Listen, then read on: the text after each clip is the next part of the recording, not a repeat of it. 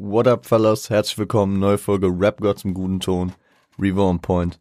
Am Start. Ja, Leute. Danke erstmal für ähm, das geile Feedback, für ähm, das geile Feedback generell zum Comeback, dass wir äh, zurück sind. Ja, die Winterpause war lang. Und dann nochmal natürlich auch äh, nochmal extra das äh, speziell das geile Feedback zu der ersten Folge zu Good Kid Mad City. Good Kid Mad City. Damn, die am Freitag kam freut mich echt, dass äh, sie doch relativ gut ankommt und ähm, ja, es ist halt, damn, das ist ein Album, ne? Und äh, ich sage euch so, wir halten das Intro kurz. Ähm, ich hatte dieses Wochenende jetzt so seit der letzten Folge, die released wurde, ich habe am Donnerstag diese Folge abgedreht, äh, die ihr am Freitag gehört habt, wollte danach eigentlich noch äh, weiter skripten und ich konnte nicht, ich war fertig mit der Welt. So nach, nach fünf Wochen äh, einfach mal so zwei Stunden Podcast aufnehmen, auf die leichte Schulter nehmen. Mm -mm. Das heißt, ich habe Donnerstag dann nicht mehr viel gemacht. Freitag, voller Tag bei mir, habe ich es dann irgendwann geschafft. Ich war noch abends äh, mit Freunden und habe danach No Cap um halb eins oder so, dann noch eine Stunde äh, geskriptet, habe ein bisschen was hinbekommen hab äh, Samstag ah, so ungefähr, so mit Pausen vier, fünf Stunden, vielleicht vier, fünf, fünfeinhalb Stunden vielleicht ähm, an dem Skript gesessen, hatte eine komplette Blockade. Also da, da, da bin ich auch am wenigsten zufrieden mit dem Skript. Mal gucken, äh, ich schätze aber dennoch, dass wir das äh, relativ fein zusammenkriegen. Und äh, habe dann heute hier am Sonntag relativ spät auch erst anfangen können mit dem Skript, ist durchgezogen. Und jetzt sind wir das erste Mal in der Position. Ich will wieder wie die letzte Folge das Ganze unter zwei Stunden halten. Beim letzten Mal ging es mir einfach darum, dass ich die zwei Stunden unterbieten wollte. Heute geht es tatsächlich drum, wenn wir jetzt zwei Stunden aufnehmen, dann bleiben wir fünf Minuten vor Release. Und deswegen ähm, Ihr werdet es ja gesehen haben, in der also wenn ihr mir auf Insta folgt, habe ich mich da schon mal im Voraus dafür entschuldigt, wenn wir es jetzt nicht schaffen, weil im Endeffekt, wisst ihr, mache ich lieber die Folge schön und äh, richtig zu Ende und dann kommt sie eventuell eine halbe Stunde später raus. I'm sorry. Also ich gebe mein Bestes hier heute, ne? Ich gebe mein Bestes und ähm, ich gebe natürlich auch mein Bestes und will dem Album halt auch den gebührenden Respekt zollen, den es verdient und deswegen hustle ich, ähm, wenn es sein muss, dann halt auch ein bisschen länger. Und duck mich weg, äh, wenn ich sagen muss, ähm, und duck mich weg, wenn ich sagen muss, äh, sorry, ich habe die Deadline nicht geschafft. Selten passiert, aber hm, am Ende schiebe ich es einfach auf den, auf den Host. Nee, egal. Gehen wir jetzt rein. Ähm, ich habe Bock, ich äh, hoffe, ich bin auch noch fit genug, aber ich denke, das schaffen wir. Ähm, hört euch zunächst einmal den Track Good Kid an. Bis gleich.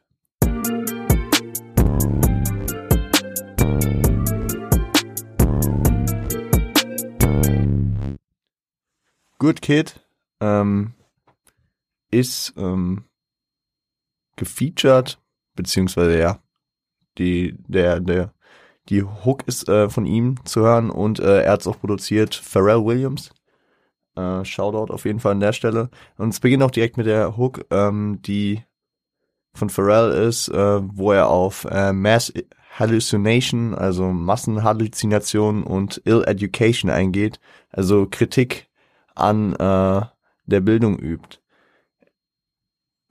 gibt auf jeden Fall engen Zusammenhang mit den Leuten in der Hood, ähm, wie es sich praktisch, wie, wie hier in dem Track äh, deutlich wird. Anknüpfung ähm, an Freude, die äh, Leute in der Hood haben, fällt schwierig. Wenn man, wenn man die Lage, in der die Leute sich da befinden, erstmal richtig einsieht. Mangelnde Entwicklung sieht man, dass die Leute sich nicht weiterentwickeln und ähm,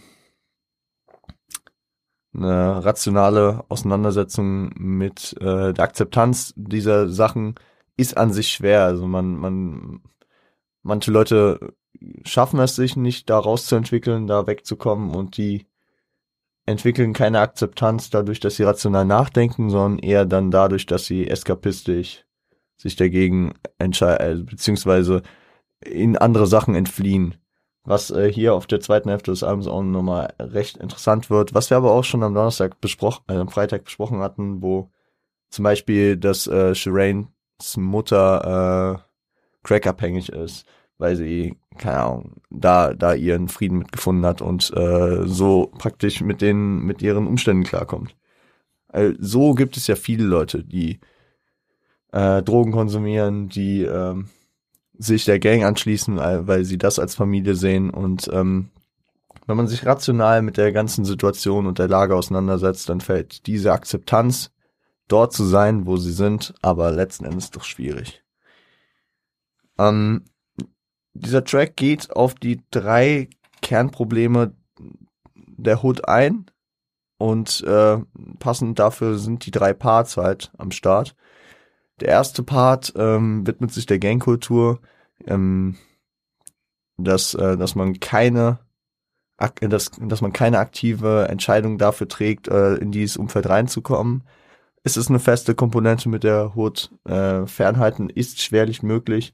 Das hat Kendrick schon auf anderen Tracks wie äh, Ronald Dragon Era, Average Joe immer mal angeschnitten, dass er, ähm, das ist klar, du, du bist nicht Teil einer einer Gang, aber du musst ja zwangsläufig irgendwie über die Straße gehen und leben irgendwie. Und da kommst du halt mit den Leuten in Kontakt, so oder so.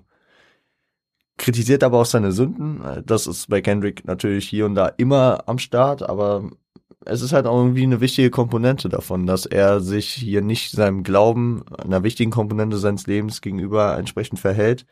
Und auch hier, ähm, ja, es erschwert halt seinen Glauben, dass er äh, sündet. Ähm, er sucht Hip-Hop als Ersatz äh, für, ähm, für seine Sünden als äh, häufig erwähntes Mittel zum Ausdruck. Und er sieht auch seine Position als leichtes Ziel. Er fühlt sich dadurch machtlos, weil das ist halt auch so der Punkt. Es ist keine aktive Entscheidung, äh, im Umfeld der Gangs zu sein, aber wenn du dort wohnst, dann hast du diese zwei Mächte, Bloods und Crips, also jetzt mal runtergebrochen, na, es gibt etliche Gangs, aber vor allem halt Bloods und Crips. Ähm, und wenn du ein, äh, einer Gang angehörst, dann hast du Feinde. Dann hast du die andere Gang als verfeindete, ja, als verfeindete Leute. Wenn du aber keiner Gang angehörst, und das hatte Kendrick auch schon auf äh, Section 80 äh, hier und da angesprochen und äh, das hatte ich da auch schon äh, erklärt dann, dann bist du nicht raus aus der Sache, sondern dann, dann, dann hast du jeden als Feind, der ein Gangmitglied ist. Weil es ja nicht nur, dass Gangmitglieder sich nur gegenseitig ähm, fertig machen, wer jetzt äh, hier der Boss ist und äh, irgendwelche Tutorien äh, abstecken wollen. Nee. Auch äh, so Sachen wie äh, Leute ausnehmen, Diebstahl, Raub, das gehört ja auch dazu. Und wenn die wissen, ach ja, der, der gehört ja nicht mal der gegnerischen Gang an, dann können wir den ja ohne Konsequenzen äh, hochnehmen. Beispielsweise, ne? Also, ähm, beschissene Situation. Kendrick endet den Part mit äh, I don't mind, cause one, äh, cause one day you'll respect the good kid Mad City. Ja, das ist, ähm, kann man auch wieder anlehnen an Ronald Dragon Era, wo er, wo er, ähm, auf Section 80 äh, auch in der Hook sagte, ähm, but they fuck with me, but uh, and bitch I love it. Also dass sie, dass er, dass er nicht mit äh, denen wirklich zu tun hat, sich versucht rauszuhalten und sie ihn dafür respektieren. Dass das in der Zukunft dann irgendwann passierte, nice. Also und das, also Kendrick, Kendrick geht dem Ganzen aus dem Weg und denkt nur daran, so ja, eines Tages werde ich mich dafür respektieren. Und auf, auf, auf der anderen Seite, äh, One day you respect the good kid, Mad City, äh, die Theorie, dass es, äh, dass der Ausdruck the good kid in a Mad City ist oder in the Mad City, äh, was dazu sprechen würde, dass er das Gute, also der, der Gute in der bösen Stadt ist. Äh, passt hier grammatikalisch auch einfach rein und wäre dann ja auch so sinnbildlich sinnvoll, dass er als der nicht in die Gangs involvierte eine einzelne äh, inmitten der ganzen Gangs ist. Und letzten Endes dann auch weitergedacht, nicht nur, dass er äh, der respektiert ist, der sich halt nicht den Gangs anschließt, sondern halt irgendwann auch der respektiert ist, der es da rausgeschafft hat, weil er sich keinen Gangs angeschlossen hat. Der zweite Verse ist ähm, ja das Thema Polizeibrutalität und Racial Profiling äh, sich damit auseinandersetzen. Auf jeden Fall auch ein großes und schwieriges Problem natürlich. Beschreibt, wie er äh, einmal hochgenommen wird ohne Grund. Er er ist nicht respektlos. Er äh, spricht in einem ordentlichen Ton. Gibt den Leuten kein, also gibt den Polizisten keinen Grund weil er, weil er auch keine Gang-Tattoos trägt und wie, und trotzdem wird er hochgenommen und äh, dort ist für Kendrick halt der Zwiespalt da, dass er nicht verallgemeinern will, sagen, okay, jeder Korb ist, äh, also ist rassistisch und äh, will ihn nur wegen seiner Hautfarbe hochnehmen. Auf der anderen Seite, dadurch, dass es wahrscheinlich nicht nur einmal vorgekommen ist, hegt er mit jedem Mal natürlich irgendwie mehr diesen Generalverdacht, den er aber trotzdem nicht unbedingt haben will. Weil er dahinter natürlich auch sieht, dass du als Cop in Compton gefühlt halt auch einfach eine Zielscheibe auf dem Kopf trägst und deswegen extra vorsichtig bist und bei jedem halt zu 100 Prozent erstmal Verdacht schöpfst, weil es einfach sonst lebensgefährlich wäre. Also da, da ist so dieser, dieser, ähm, da ist wieder dieser, dieser Teilansatz von Verständnis, äh, dieser, dieser Konflikt, den er mit sich auch trägt, ob er jetzt verallgemeinert oder äh, ob, ob er nicht verallgemeinert oder ob er diesen Generalverdacht gegenüber den Korps hegt. Ähm, er hinterfragt aber auch natürlich, was er besser machen könnte, weil an ihm liegt's ja nicht. Er, er verhält sich angemessen, er äh, ist freundlich, er, ähm, er trägt keine Tattoos, er ist kein Gangmitglied.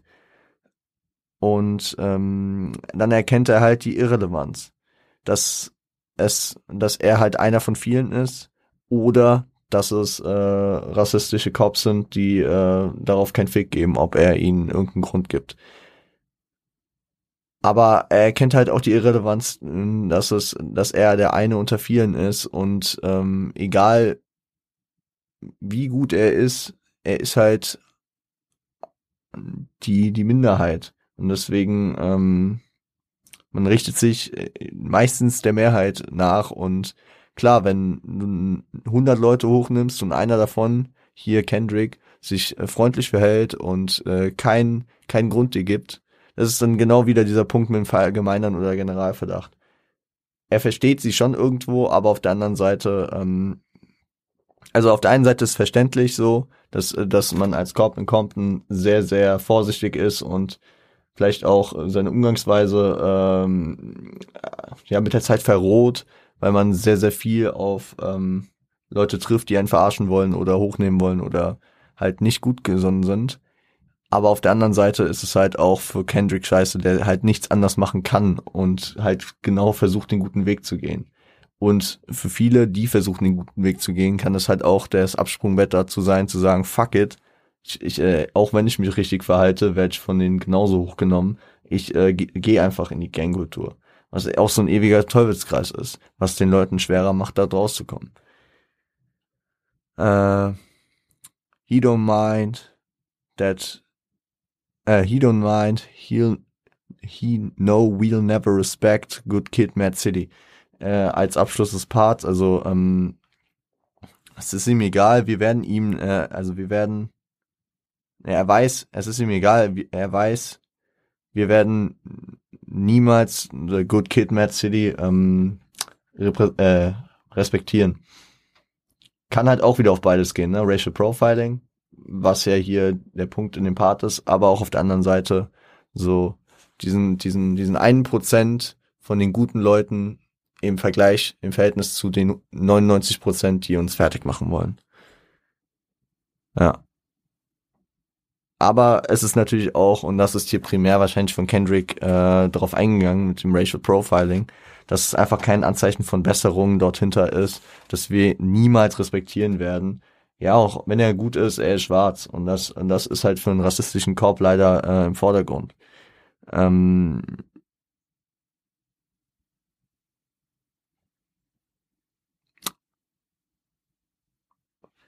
Und hier kann man natürlich auch wieder äh, sehen, dass in der in der Hook natürlich äh, Bildung kritisiert wird, also fehlende Bildung oder schlechte Bildung, die äh, die hier natürlich auch nicht nur in dem Punkt scheitert. Also klar, Rassismus äh, hat häufig sein seine seine seine seine Wurzeln in der Bildung, dass Leute nicht richtig über die Vergangenheit aufgeklärt sind, dass Leute mit einem falschen Weltbild äh, praktisch aufwachsen und äh, sich äh, dort bilden. Es geht ja nicht bei Bildung immer nur um die Schulbildung, sondern natürlich auch um die Bildung, die man von zu Hause kriegt, wie auch immer. Und äh, dass die Bildung, ähm, klar, wenn die Korps alle nicht rassistisch wären, dann würde es es trotzdem nicht ändern, weil es ja nicht nur diesen Rassismusaspekt gibt. Das, was ich versucht habe, jetzt klar zu machen, diese zweite Komponente, die eben, äh, weil es ebenso abhängig von der ersten, vom ersten Verse ist, von der Gang Culture, dass die sich praktisch anpassen würde. Ich glaube, wir gehen einfach mal weiter, auch wenn ich hier jetzt noch mehr rein interpretieren könnte. Ähm, was aber auf jeden Fall interessant nach den ersten beiden Parts ist, dass Kendrick in beiden Parts von, äh, von, der, von dem Rot und Blau spricht, was natürlich äh, sehr, sehr passend ist, dass er auf der einen Seite die äh, Gang Culture anspricht mit Crips und Bloods, die Rot und Blau repräsentieren, aber auf der anderen Seite natürlich Corps, die äh, im Sirenenlicht Rot und Blau äh, haben. Es ist, es ist ein interessantes äh, Bild, was, was damit zeichnet wird. Finde ich gut. Im dritten Verse äh, geht er auf Drogen ein. Äh, Grown-up Candy nennt er sie hier, also ja, die Süßigkeiten von Erwachsenen. Eskapismus, ganz klar. Also ähm, er, er hat seine, er hat seine Probleme ne, mit Gang Culture, mit ähm, mit den äh, mit den Corps und wie verarbeitet man das? Es ist schwer, das rational zu verarbeiten. Es äh, ist, wie ich es am Anfang gesagt habe, ähm, suchen viele den, äh, Leute den aus, die Ausflucht ähm, mittels Drogen, was er hier als Kernkomponente negative Kernkomponente der Hood äh, natürlich mit einfließen lässt. Scheißegal Mentalität durch Umstände, yo, ich lebe in der Gangstadt, ich äh, werde von Cops ähm, ohne Grund hochgenommen, dann kann ich jetzt auch Drogen nehmen oder ich will nicht daran denken müssen, ich nehme Drogen, wie auch immer. Ähm, Flucht aus Problemen wirft natürlich neue Probleme auf, ne? Also der Drogenkonsum wirft neue Probleme auf, Beschaffungskriminalität, Arbeitslosigkeit, äh, gesundheitliche Probleme, ähm, wird nicht besser. Und natürlich auch der Umgang mit den Gangs, die größtenteils für das, äh, für den Drogenverkauf zuständig sind.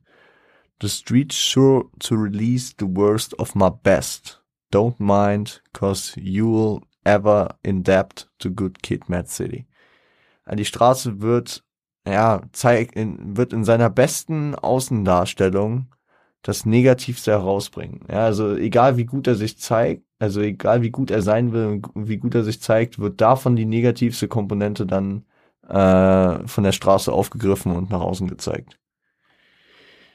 Äh, jetzt ist mein Skript hier gerade versprungen. Ein Moment. Die andere Sache, die da noch interessant ist, ist, ähm, die Schuld, die ähm, die Straße, die ähm, die Gangs, die Polizei, die Hood und die Gesellschaft gegenüber Kendrick als äh, Good Kid in the Mad City haben. Also, uh, cause you are, uh, you are ever in debt, cause now you are ever in debt. Also, jetzt bist du für immer schuld, äh, also trägst für immer Ver Schuld, Verantwortung, Verpflichtung der Good Kid Mad City gegenüber. Also es ist egal, ob ihr jetzt das Schlechteste in, in mir hervorruft, weil ihr tragt die Verantwortung dafür. Also er versucht auch so ein bisschen die Verantwortung abzuschieben, was natürlich auch am Ende eines Parts, wo, äh, wo es um Drogen geht, auch so sein kann, so dieser, der Wille, der Wille, selbst für sich verantwortlich zu sein, nimmt ab, und durch den Drogenkonsum diese Scheißegalhaltung ein und man schiebt die Schuld von sich weg und wie auch immer. Deswegen finde ich das ganz passend hier am Ende von äh, Good Kid, äh, Part 3. Und damit war es auch für Good Kid, den ersten Part der zwei Tracks, äh, die als Titeltrack zu werten sind. Genau.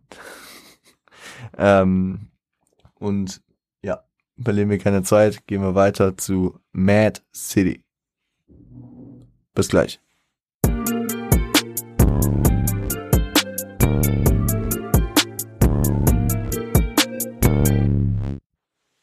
Mad City featuring ähm, Compton-Legende MC8. Produziert ist das Ganze von Soundwave, Terrence Martin und THC.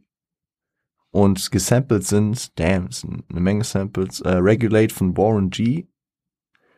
Und Nate Dogg, ne? Äh, Bird in the Hood, ne, Bird, A Bird in the Hand, sorry, da hat meine Schrift ein bisschen verkackt, von Ice Cube. Äh, Change, Chains and Things von BB King. Don't Change Your Love von äh, Five Stair Steps und That Girl von Pharrell Williams. Sehr, sehr viele Samples. Ähm, ist unterteilt in Part zwei, äh, in zwei Parts, ne? Äh, der erste Part ist von Soundwave produziert und der zweite Part ist größtenteils von Terrence Martin produziert. Also die, die haben da so die Führung gehabt, würde ich mal sagen. Beginnt mit äh, dem legendären Interlude äh, mit Scuba Q Adlibs äh, Man Down, Where You From? Fuck who you are, where you from, ma. This Mad City. Ja, wie auch immer, ne? Hat man beim Super Bowl bei der Halftime Show auch gehört. Ähm, anknüpfend an Good Kid natürlich. Äh, fühlt alle gegen sich, leidet unter Platz und Crips und äh, Waffengewalt ist omnipräsent. Äh, trägt seine ja, Waffengewalt ist, ähm Ach so, warte mal, ich bin dumm. Ich hab, ich hab den Interlude und äh, den Hook verwechselt, es tut mir leid, das ist die Hook.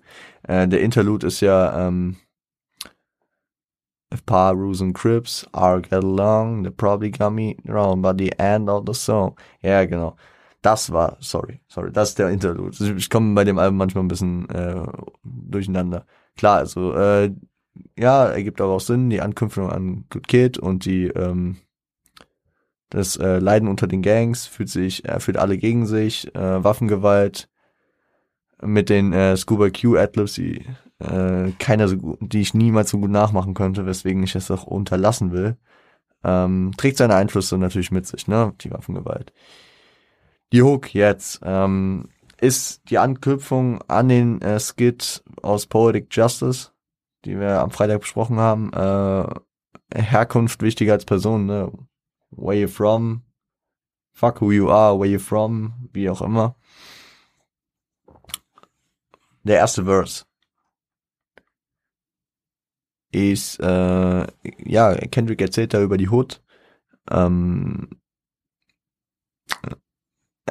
er geht direkt darauf ein, dass er anders als viele Leute anders über die Hood äh, redet, nämlich abheben von Glorifikation. Mad City, klar, also glorifiziert jetzt nicht den Street Life. Ähm, redet darüber, wie er damals unterwegs war, wie er mit den Jungs Scheiße gebaut hat. Ähm,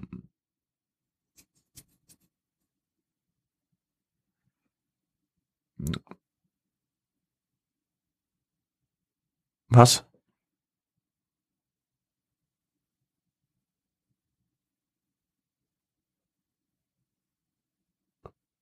Irgendwas mit Attitude habe ich mir aufgeschrieben. Da, da, da war mein Tief, glaube ich. Da war mein richtiges Tief. Ich Krämpfe in der Hand hatte und was auch immer. Sorry. Den Punkt überspringe ich einfach. Ähm, er redet auch darüber, was er mitbekommen hat. Ähm, dass kein Halt vor Zivilisten gemacht wird.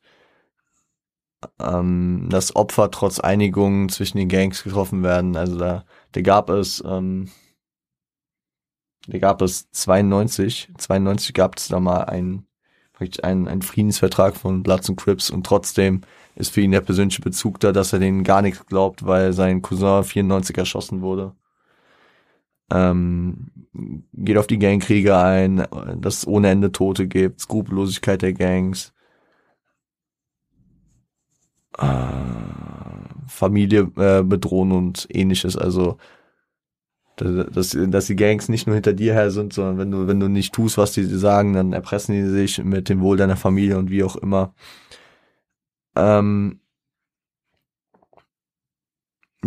dann äh, redet er noch darüber in diesem Part, wie, äh, wie er die Gleichgültigkeit des Staates empfindet dass entweder die Steuern empfangen werden von den Leuten oder dass die Leute tot sind, dass das das einzige zählt. Also dass der Staat einfach nur abkassiert und äh, sich nicht darum kümmert, dass sich da irgendwas verbessert. Kritisiert, und das ist von Amerikanern natürlich äh, eine Seltenheit, nein, Spaß. Ähm, aber er kritisiert auch die Einstellung zu Waffen, ne? also Wett Wettrüsten zur Verteidigung. Letzten Endes, ähm, wenn du eine Waffe hast, wirst du sie auch benutzen und äh, das ist das Problem äh, weswegen er das äh, auch so ein bisschen absurd findet. Ähm,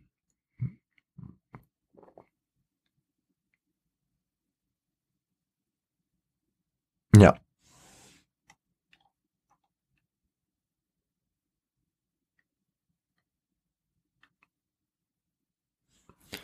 Der zweite Part. Ich setze hier keine Cuts gerade. Das klingt so ein bisschen, als würde ich einfach kurz nichts sagen und dann Cut setzen. Nee, aber ich ähm, ich muss manchmal irgendwie so ein paar Sekunden nachdenken, es tut mir leid. Der zweite Part ähm, hat ein Intro, ist die Einführung von MC8, der im Gegensatz zu Kendrick äh, Comptoner Hip-Hop-Legende mit Gangkultur äh, im Rücken praktisch äh, ist und ja, ist, ist, ähm, ist erstmal so sein Einstieg, so gezeigt, okay, MC8 ist auf dem Track. Der Verse, ähm, der, der darauf folgt, ist aber erstmal von Kendrick wo Kendrick auf die äh, Geschehnisse vor The Art of Peer Pressure eingeht, also wie er abgeholt wird mit dem weißen Toyota und wie auch immer, ähm, durch den Raub von seiner Arbeit gefeuert wurde. Und ähm, ja, er bricht erstmal überhaupt hier auf dem Album, dass er kurz einen Job hatte, weil klar, als High, er ist von der Highschool gegangen, er hat es geschafft, die Highschool, äh, aufs College ist er nicht gegangen, aber ähm, er hat kurzfristig für einen Monat oder so in der Security-Branche gearbeitet, hat dadurch durch diesen Raub äh, seinen Job verloren, mutmaßlich, weil er einfach an dem Tag nicht da war oder wie auch immer. Oder weil die das irgendwie mitbekommen haben, ich weiß es nicht. Ähm, erklärt seine schlechte Erfahrung mit Weed, ähm, dass das, äh, ich glaube, es war sogar der erste Joint, den er jemals geraucht hat, äh, in Kokain getränkt war. Ähm, dass er danach auch Rache an den Verantwortlichen ähm, plante und sich letzten Endes dagegen entschied. Und Kendrick, aka Compton's Human Sacrifice, ist die Line, mit der er den, den Part beendet. Ähm, in angesichts der Tatsachen, die er beschreibt, ist es natürlich ähm, interessant und aber auch verständlich. Also Comptons menschliches äh, Opfer ist aber natürlich auch eine An Anlehnung an, an die Bibel, an Jesus, der das menschliche Opfer irgendwie auch war, wenn ich mich da recht entsinne. Aber, also nicht, dass ich mich recht entsinne, ich weiß, dass Jesus ein Mensch, äh, die menschliche Aufopferung war, aber ich glaube, das war eine Anlehnung auch daran. Ja, ich glaube, ich glaube, das, das, das ist auf jeden Fall das, was man zu dem Part sagen kann. Interlude von äh, MC8 geht auf die History äh, von äh, Joints in Coca ein, dass das äh, schon relativ lange äh, praktiziert, praktiziert, praktiziert, ja, safe, praktiziert wird und dass es schon äh, in, in seiner Jugend praktisch am Start war. Und dann kommt sein Verse, der dritte Verse, ähm, MC8 berichtet über das Hood-Leben, wie er es halt erlebt hat, ne? Ebenso wie Kendrick früh damit konfrontiert, jedoch den anderen Weg gegangen, folgte den Umständen, ähm, folgten Konsum von Drogen, Gangkriminalität, Drogenverkauf, Gewalt. Und er steht weiterhin dazu, dass er diesen Weg gegangen ist. Und es, es weist einfach so diese, es weist einen guten, einen guten, ja, so eine Schere auf, ne, von den Menschen, die es entweder machen oder die Menschen, die es nicht machen. Natürlich gibt's dann auch viele Leute, die es bereuen. MC8 ist da raus, also was heißt, er ist da rausgekommen, aber er ist erfolgreich geworden, auch über diesen Weg. Kann natürlich auch passieren, aber also dieser Track nimmt hier praktisch zwei Leute, die aus den gleichen Umständen über zwei unterschiedliche Wege beides nach oben geschafft haben. Das ist natürlich auch ein Ansatz von Kendrick, der äh, zeigen soll, ey oh Leute, nicht jeder, der in die Gangkultur geht, ist verloren. Aber yo, ich hab's halt nicht gemacht und es geht auch so. Ähm, der vierte Verse, der dann auch wieder von Kendrick ist, hinterfragt die äh, Treue, ähm, die die Leute ihm gegenüber haben, äh, obwohl er gewisse Handlungen abgezogen hat, stellt es so ein bisschen in Frage, so, ja, ich habe ein positives Image, aber stimmt ihr immer noch hinter mir, wenn ich euch sagen würde, dass ich das und das gemacht habe. Ich glaube, er sagt wieder, ich mit 16 irgendwen umgebracht hätte. Das, das stellt er so ein bisschen in den Raum, man weiß nicht, ob es stimmt. Ja. Aber ähm, hinterfragt halt auch so, so ein bisschen seine Zuhörerschaft, so, ich, ich wirke für euch immer wieder Gute, aber im Endeffekt bin ich auch ein Junge aus Compton und es könnte gut sein, dass ich auch solche Taten äh, gemacht hätte. Ähm, stellt auch die Möglichkeiten, die die nächste Generation äh, hat, vor und ähm, geht so dem Thema nach, dass sie ihren Träumen entlang leben sollen, dass sie ähm, dass sie sich dem sündhaften Verhalten der aktuellen Generation entgegen ähm, verhalten sollen und einen besseren, besseren Weg ne, für eine bessere Zukunft gehen sollen. Vielleicht auch mit dem Wissen, was Kendrick hier in diesem Album vermittelt, natürlich. Ne? Da, dadurch, dass sie damit äh, aufwachsen, weil es 2012 einfach mit der nächsten Generation dann schon äh, droppt und ähm, den Leuten halt was mitgeben kann, dass es halt vielleicht ein, eine Änderung gibt. Um, live inside the belly of the rough Compton, USA. Made me an angel on angel dust. What? Als äh, Ende des Parts. Los Angeles, Angel, Angel Dust. Er ist, ähm, er ist, er ist praktisch der, der Engel des, ähm, des schmutzigen Engels. Ne?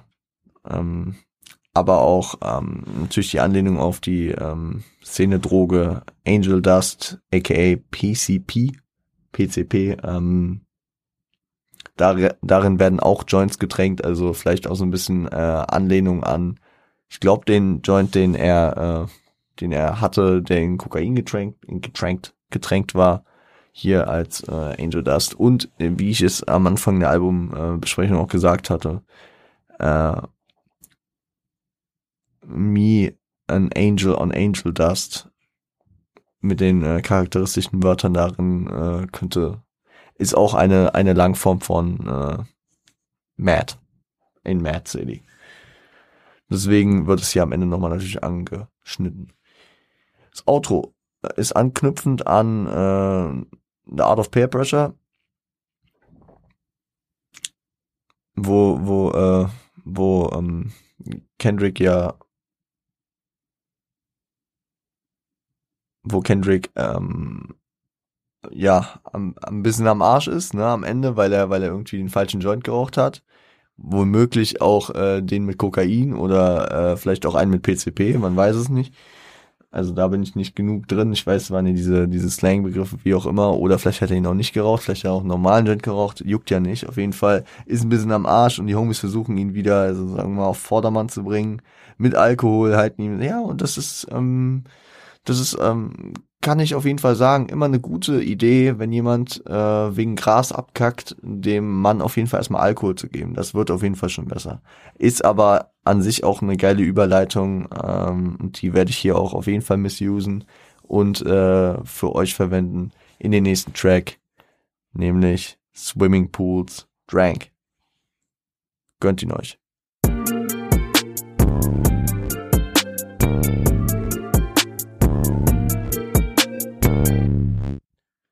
Swimmingpools Drank. Ähm, produziert von Nick Heel, äh, Theorem und T-Minus, Alter. T-Minus, Legende. Äh, immer noch die legendäre Zeile im Kopf, immer wenn ich T-Minus höre, von Drake, äh, ich glaube von Western Road Flows die. Last time I heard from you, T-Minus was making beats. Genial. Ähm, ja, Drake spiegelt Alkoholismus als eskapistische Komponente der Leute in der Hood wieder, also als Fluchtmittel vor der Wirklichkeit, ne? Ja. Äh, Party-Track in der Hook. Irgendwie komisch, dass ein Track über Alkoholismus in der Hook als Party-Track eskaliert, aber der Track ging halt auch gut als, als Radio-Hit durch und äh, als Radio-Hit tatsächlich ohne den äh, dritten Part. Also die Radioversion hat nur die ersten beiden Parts und die Hook. Äh, die Albumversion hat den dritten Part, weil das konzeptionell äh, relativ interessant äh, für das ganze Thema Shireen auch ist. Das Intro, äh, Omnipräsenz von Alkohol, ne? Immer dies Drank, Drank, mit den, mit egal was, was er gesagt, sit down, drank, das und das, drank, ja.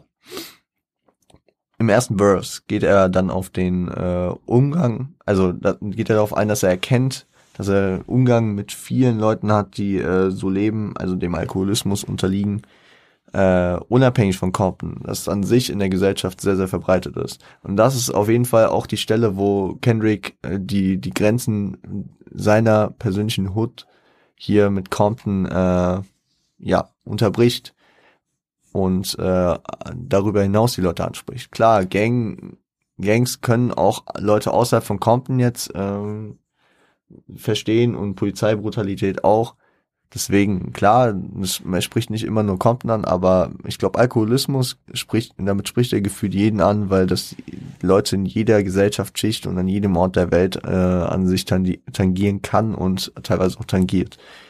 Er macht es hier deutlich, dass äh, damit, dass er sein Opa in Chicago äh, mäßig immer viel getrunken hat und äh, beschreibt verschiedene Motive dazu. Leute, die einfach den Rausch feiern, Leute, die ihre Sorgen loswerden wollen oder Leute wie er, die es aus Konformitätsgründen machen. Und damn, in Deutschland gibt's davon viele. Konformitätsdruck verleitet Kendrick dann auf einer Party dazu, ähm, zu trinken. Und ich meine, dieser Konformitätsdruck, der ist ja bei Kendrick häufig da, per Pressure, Gruppenzwang, wie auch immer. Aber diesen Konformitätsdruck, den kennt doch jeder 16-Jährige, der, oder bei Gott manchmal auch noch früher, der meint, ja, ich will unbedingt Alkohol trinken, weil es ist erwachsen, es ist cool, was auch immer. Und es, und es schmeckt zumindest damals immer noch derb scheiße. Und ich, ich sag's heute, ich bin 20 Jahre alt und ich habe früher auch äh, mich darauf profiliert, ja, wir trinken ein Bier und was auch immer, aber Bier schmeckt mir nicht. Und so früher, früher, ich habe, ich hab, weiß Gott, die ein oder andere Sache getrunken, die ich äh, nicht lecker fand, einfach weil ich mir sagte, ja, ich bin mit meinen Jungs oder ich bin da auf einer Party und ja, wir trinken. So, und das hat dazugehört. Und deswegen, ich kann da auch sehr relaten. Ich habe jetzt nicht unter Alkoholismus gelitten, ne, aber ich glaube, äh, der Großteil der Jugend macht natürlich seine Erfahrungen irgendwann mit Alkohol. Und äh, deswegen, ähm, ja, ist aber, ist aber äh, hier, dann ähm, geht es darin über, dass äh, Kendrick diesen Konformitätsdruck äh, praktisch, dass dieser Konformitätsdruck Kendrick verleitet, auf einer Party dann äh, zu trinken. Und er, ja, formuliert halt, er, er will erstmal so wenig langsam rangehen, take a sip and another sip. And somebody said to me, und da setzt die Hook ein, ähm, und da setzt auch der Pair Pressure ein, dass, äh, dass er dann praktisch dazu verleitet wird, so mehr zu trinken, viel mehr zu trinken. Ähm, das ist ja in der Hook, in der Hook äh, die, die, ähm, der Umgang mit äh, I'm show you how I get it. I'm show you how I get it. Äh, warte mal. You keep on shooting. Ich bin gerade irgendwie bei zwei Drake-Tracks ich, ich muss gerade, ich muss gerade zurückkommen zu Kendrick. Ich war gerade, why you keep on shooting if you know that it's that. Uh, das ist um, Money in the Grave von Drake. Ne? Und ich war eben bei why you keep on, uh, why, I'm gonna show you how you get it um, to the slide. So. Somebody said to me, why you baby sitting only two or three shots? I'm gonna show you how you get it up a notch. Ja, genau. Also, warum nimmst du nur so die kleinen Schlücke? Babysitten tatsächlich als Begriff einfach für Babysippen, also für kleine Schlücke nehmen praktisch. Äh, warum, warum trinkst du so wenig? Ich zeig dir, wie du es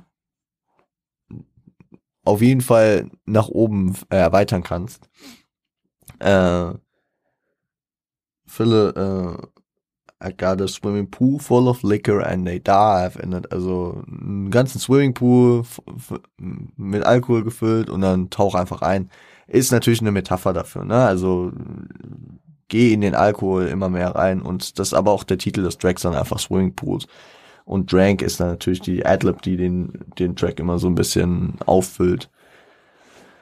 Dass wir auch darüber gesprochen haben, warum der Track so heißt, wenn es um Alkoholismus geht und warum der Track Swimmingpools am Ende heißt. Aber ja, dazu kommt's dadurch. Verse 2. Ähm, da meldet sich ein Gewissen in dieser hochgepitchten Stimme, äh, inhaltliche, innerliche Einsicht des Schadens durch zu viel Alkohol ist da, so, yo, Kendrick, du musst aufpassen, äh, deinem Körper geht's nicht gut, hör auf zu trinken. Aber er hört nicht auf, weil er den Vibe spürt, weil der Gruppenzwang da ist, äh, weil er so langsam am Connecten mit einem Girl ist und das eben so ein bisschen, ja, und dann, dann hört er natürlich nicht auf, weil es cool ist, in ganz fetten Anführungszeichen. Äh, das Girl könnte by the way auch Shireen sein, das weiß man jetzt nicht. Also das wird, glaube ich, keine, keine, keine, ähm, keine genaue Einordnung dazu getroffen, aber so wie Kendrick drauf ist an sich, ist es Shireen, würde ich mal sagen. Weil, weil er ja über den Sommer Shireen kennengelernt hat und äh, sie ihm da ja momentan auf jeden Fall nicht aus dem Kopf geht und deswegen kann ich mir das gut vorstellen, dass er sich zu keinem Girl so hingezogen fühlt, sich da komplett abzuschießen, wenn es nicht Shireen ist. Ähm, er denkt, er denkt dann auch Ende des zweiten Parts so, ja, wow, ich bin, ich trinke gerade richtig viel, ich trinke der am meisten. Denkt auch, dass er dadurch, ja, halt wieder so, so diese Accomplishment, so, ja, cool, ich trinke voll viel und das ist ja voll cool. Was einfach dieser Konformitätsdruck ist. Ähm, die Überleitung in die Hook über, äh, ja, belehrt ihn dann wieder eines Besseren, ja, weil ihr kennt die Hook ähm, ist wieder jemand da, der ihm sagen will, yo, ich weiß, ich weiß, wie du es nochmal auf ein anderes Level bringen kannst. Ähm, ja. Die Hook kennt er. Danach gibt's eine Bridge, zwei Facetten, die das Leben in Compton gefährlich machen, Alkohol, Kriminalität, dazu kommt Peer Pressure dann dazu, aber ja, kurz zusammengefasst. Interlude, ähm, ist eine komplette Des äh, Desorientierung von Kendrick.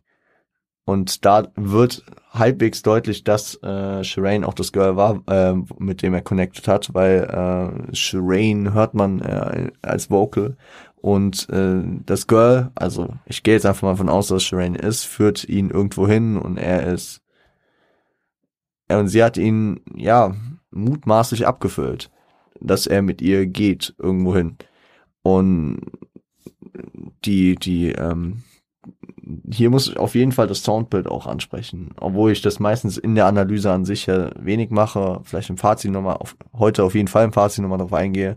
Hier wird diese Desorientierung sehr, sehr gut in dieses Soundbild durch Hall und durch das ganze Soundbild zusammengefasst und ähm, hervorgehoben. Der dritte Verse ist dann die Auseinandersetzung mit seinem Absturz, die er für sich hat, äh, sucht Verständnis unter den Homies, mit denen er hängt, äh, erntet aber keins. Äh, das ist dann auch ein Moment, wo ihn äh, der Pair Pressure dann im Stich lässt und er sehr abgefuckt ist. Ne? Also da, da, da ist komplettes Missverständnis, äh, nicht Missverständnis, sondern Unverständnis, warum seine Leute das so lustig finden, wenn er gerade komplett auf sein Leben abkackt. Ähm, ja. Kendrick ist mäßig im Delirium, der ist sonst wo, der ist komplett fertig mit der Welt. Ah, bis dann das Outro passiert und da schmieden die Jungs praktisch so den Plan, okay, wir setzen Kendrick jetzt zu Hause ab, der Mann ist fertig, der muss ins Bett. Äh, zudem gibt's noch den Plan, sich äh, eben, also für den Homie Kendrick äh, bei den Jungs zu rächen, die äh, Kendrick am Ende von Poetic Justice hochgenommen haben, also als er Shireen besuchen wollte. Und da kommt es zum Drive-by und Kendricks Freund Dave stirbt. Hartes, einschneidendes Erlebnis, was äh, im Laufe des nächsten Tracks in den wir jetzt auch direkt reingehen werden, äh, verarbeitet und auf, aufgearbeitet wird. Es ist wieder ein Split-Track. Äh, Sing About Me, I'm Dying of First. Zwölf Minuten, gebt euch den, ey, weil, boah, ich habe heute, ich habe heute zweieinhalb Stunden, glaube ich, äh, hier ran gesessen. Aber der Track lohnt sich. Also das ist wirklich vorbei. Gebt es euch.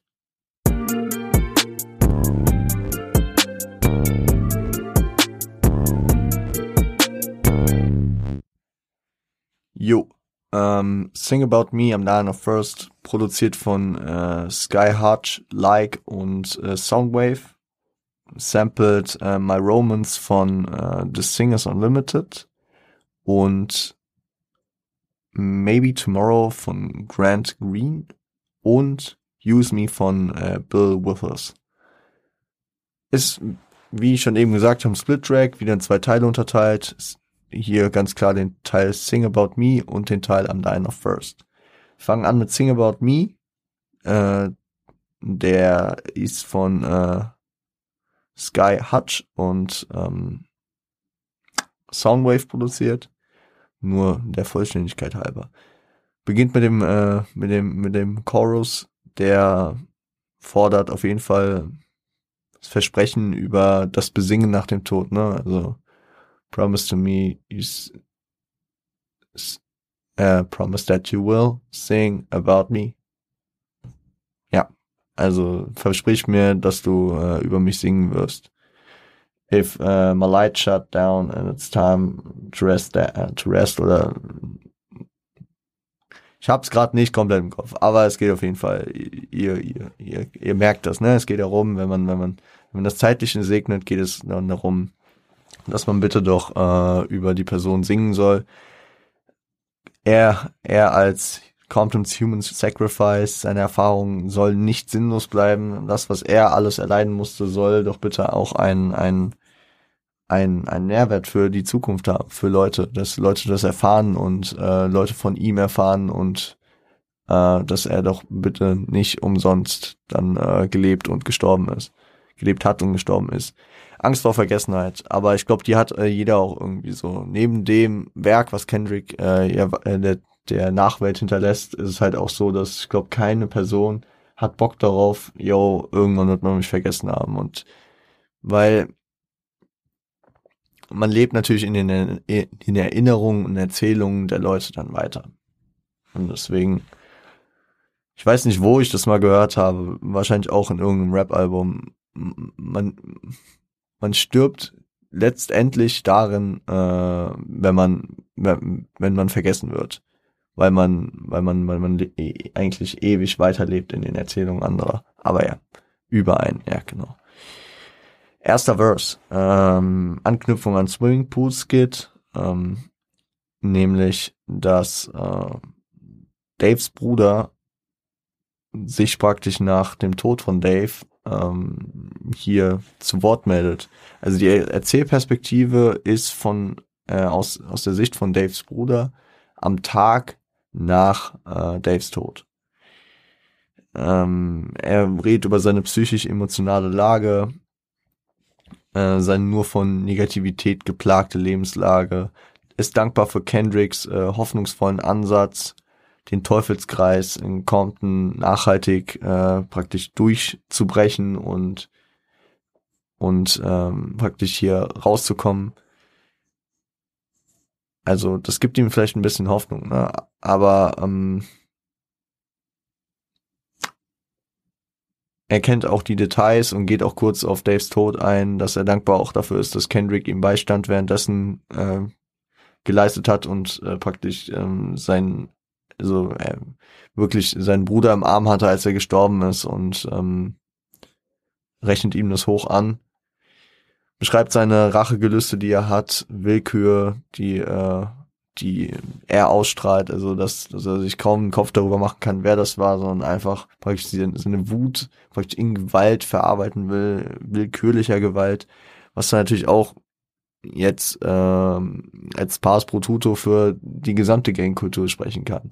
Und du als Mensch, der in Compton lebt, kannst schon gefickt sein, obwohl du gar nichts gemacht hast, weil der Typ, der äh, praktisch auf der anderen Straßenseite läuft, einfach schlecht gelaunt ist, eine Waffe zieht und dich killen kann.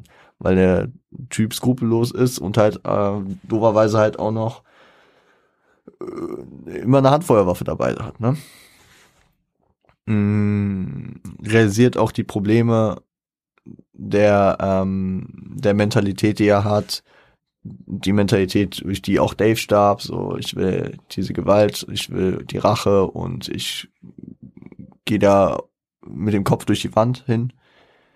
Ähm, er blickt auch die äh, Absurdität des Tötens basierend auf Farben, also basierend auf der Gangkultur, so, ja, wir bringen uns hier um, obwohl wir, ja, warum eigentlich? So, ja, weil, weil ihr rot und wir blau tragen oder umgekehrt, in dem Fall hier, weil Kendricks Freunde Pyru sind. Also, wir tragen rot, ihr blau, wow. Und deswegen bringen wir uns um? Wirklich? Ähm, auch wenn da natürlich infrastrukturelle und wirtschaftliche und was auch immer Sachen dahinter stecken, aber ja, im Grunde ja, trotzdem. Bewundert Kendrick und seinen Weg, zweifelt aber an, dass er diesen für sich selbst gehen könnte, also einer Passion nach zu gehen, um herauszukommen. Hier, zu dem Zeitpunkt ist es im Track noch nicht ganz klar, ob es der Glaube von Kendrick ist oder äh, Hip-Hop als ähm, Ziel praktisch. Was er ja aber auch in Backseat Freestyle beispielsweise auch schon sehr propagiert hat, dass er ja, nicht in Backseat Freestyle, sondern ich glaube, es war äh, nee, es war Money Trees, glaube ich, ne? Wo er, wo er drauf eingegangen ist, dass er, dass er bumping, uh, living, dreaming of living lives like rappers do. Bump the new E40 after school und so, ja. Ich glaube, ähm, das war Money Trees. Aber in, Backseat Freestyle kam es halt auch dadurch, dass sie, dass er am Freestylen ist und dass er die ganze Zeit dahinter hängt, ähm, dass, dass er auch in äh, Rap seine Passion hat. Aber sicherlich ähm, wissen seine Freunde auch, dass Ken für Kendrick äh, der Glaube an sich auch wichtig ist und dass er da immer mit sich im Konflikt steht und auch diesen als Grund hier heranziehen könnte, rauszukommen aus der ganzen Scheiße. Ähm, ja, er geht halt darauf ein, dass er das für ihn nicht so funktionieren könnte, weil er nicht diese Passion hat, weil er äh, zu sehr in diesem Scheiß sozialisiert wurde, dass er persönlich halt ins Gangleben nochmal anders involviert ist als Kendrick. Ähm, und die letzten drei Zeilen, boah, die muss ich wieder zitieren. Uh, and I love you cause you love my brother like you did. Just promise me you'll tell the story when you make it big. And if I die before your album drop, I hope. Und da ertönen Gunshots. Also, ja, da hört man eine Waffe.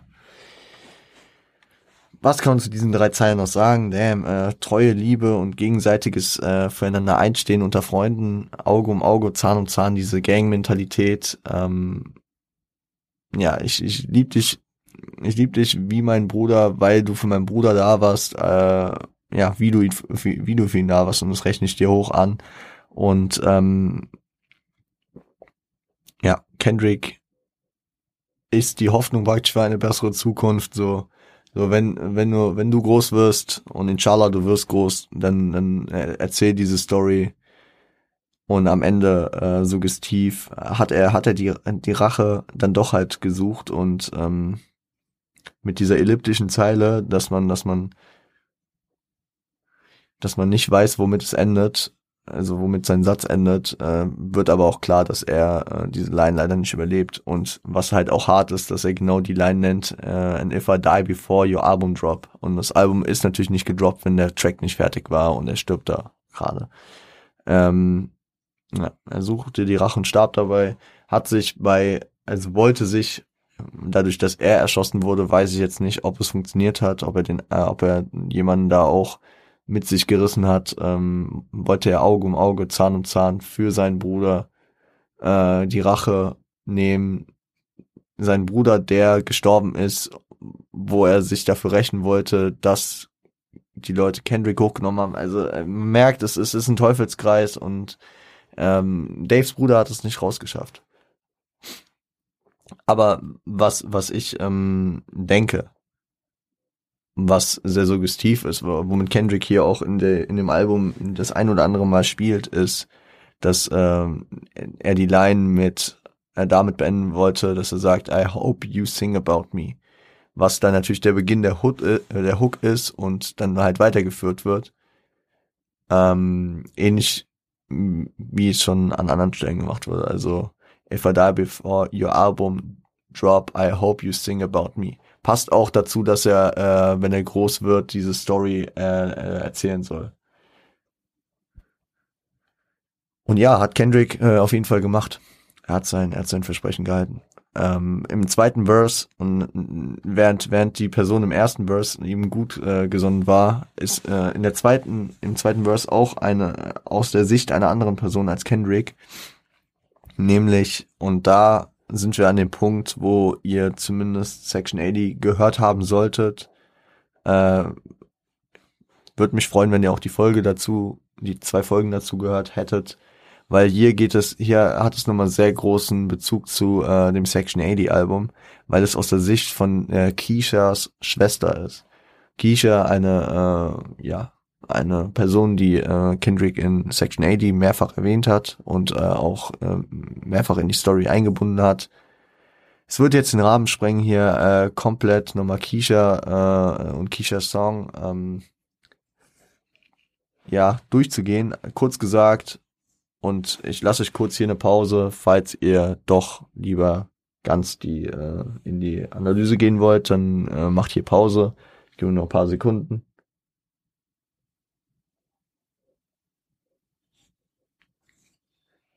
So, jetzt spoiler ich. Kiisha ähm, ist eine Prostituierte und ähm, wird umgebracht und ähm, Kendrick wählte sie praktisch als äh, eine Person, die durch das System praktisch gescheitert ist. Und hier taucht halt Keishas Schwester auf und kritisiert Kendricks negative Haltung, angeblich negative Haltung gegenüber Keishas Leben. Ähm, da sie auch das gleiche, den gleichen Weg geht und das gleiche Leben gewählt hat. Sie steht äh, zu ihrer Arbeit als Prostituierte äh, eine Verletzung durch ihre durch ihre schwierigen Verhältnisse werden bemerkbar, also dass sie, dass sie auch das System verantwortlich macht. Ähm, ja. Nimmt es aber so hin und geht ihren Weg, scheint Kendrick äh,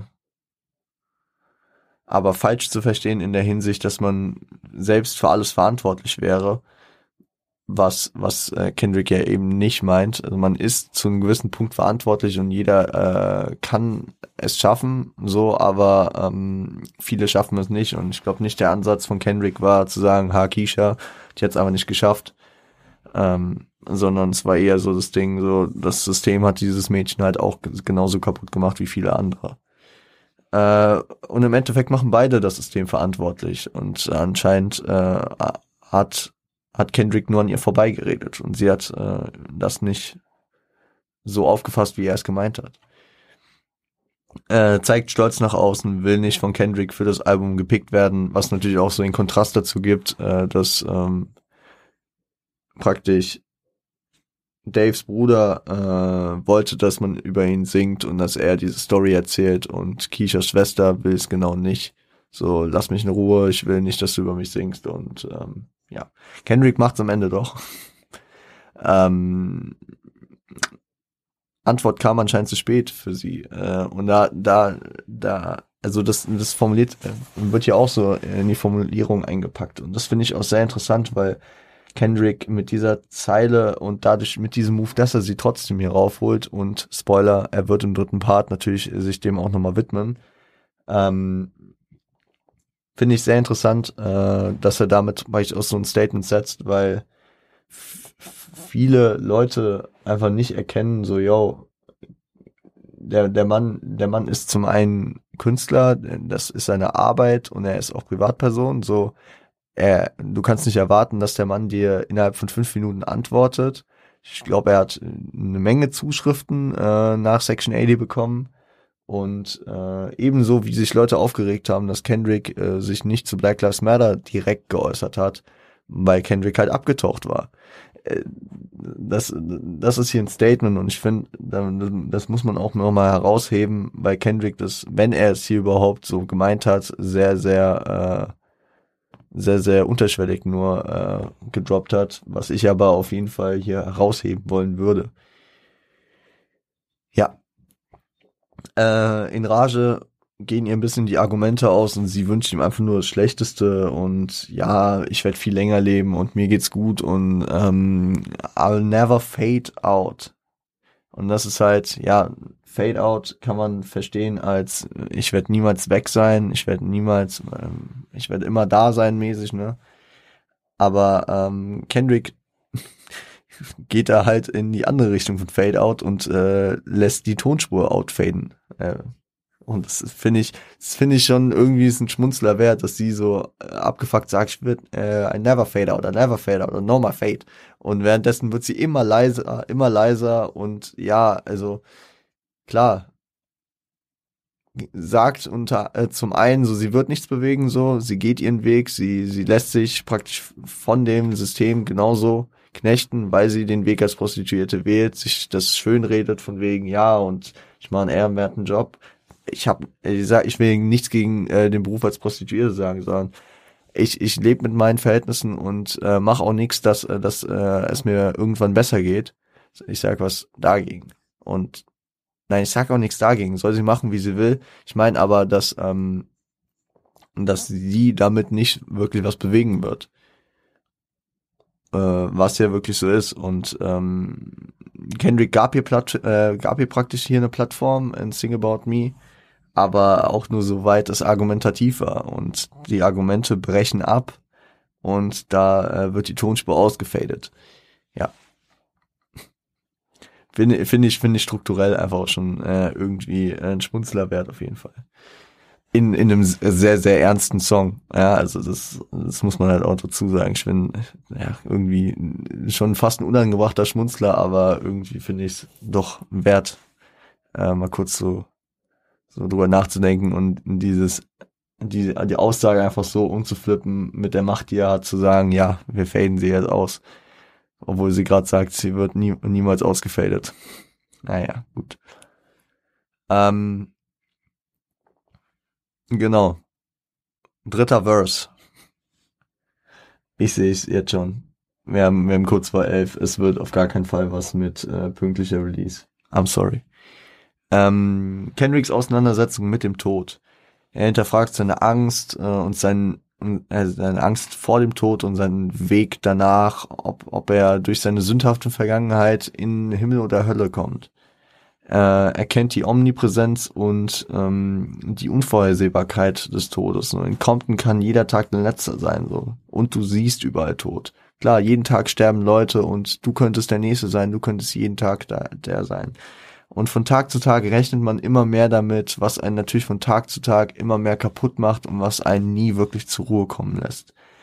Und da äh, strickt er praktisch auch die Nas-Anlehnung ein aus dem legendären New York State of Mind, eine der wahrscheinlich bekanntesten Hip-Hop-Lines aller Zeiten.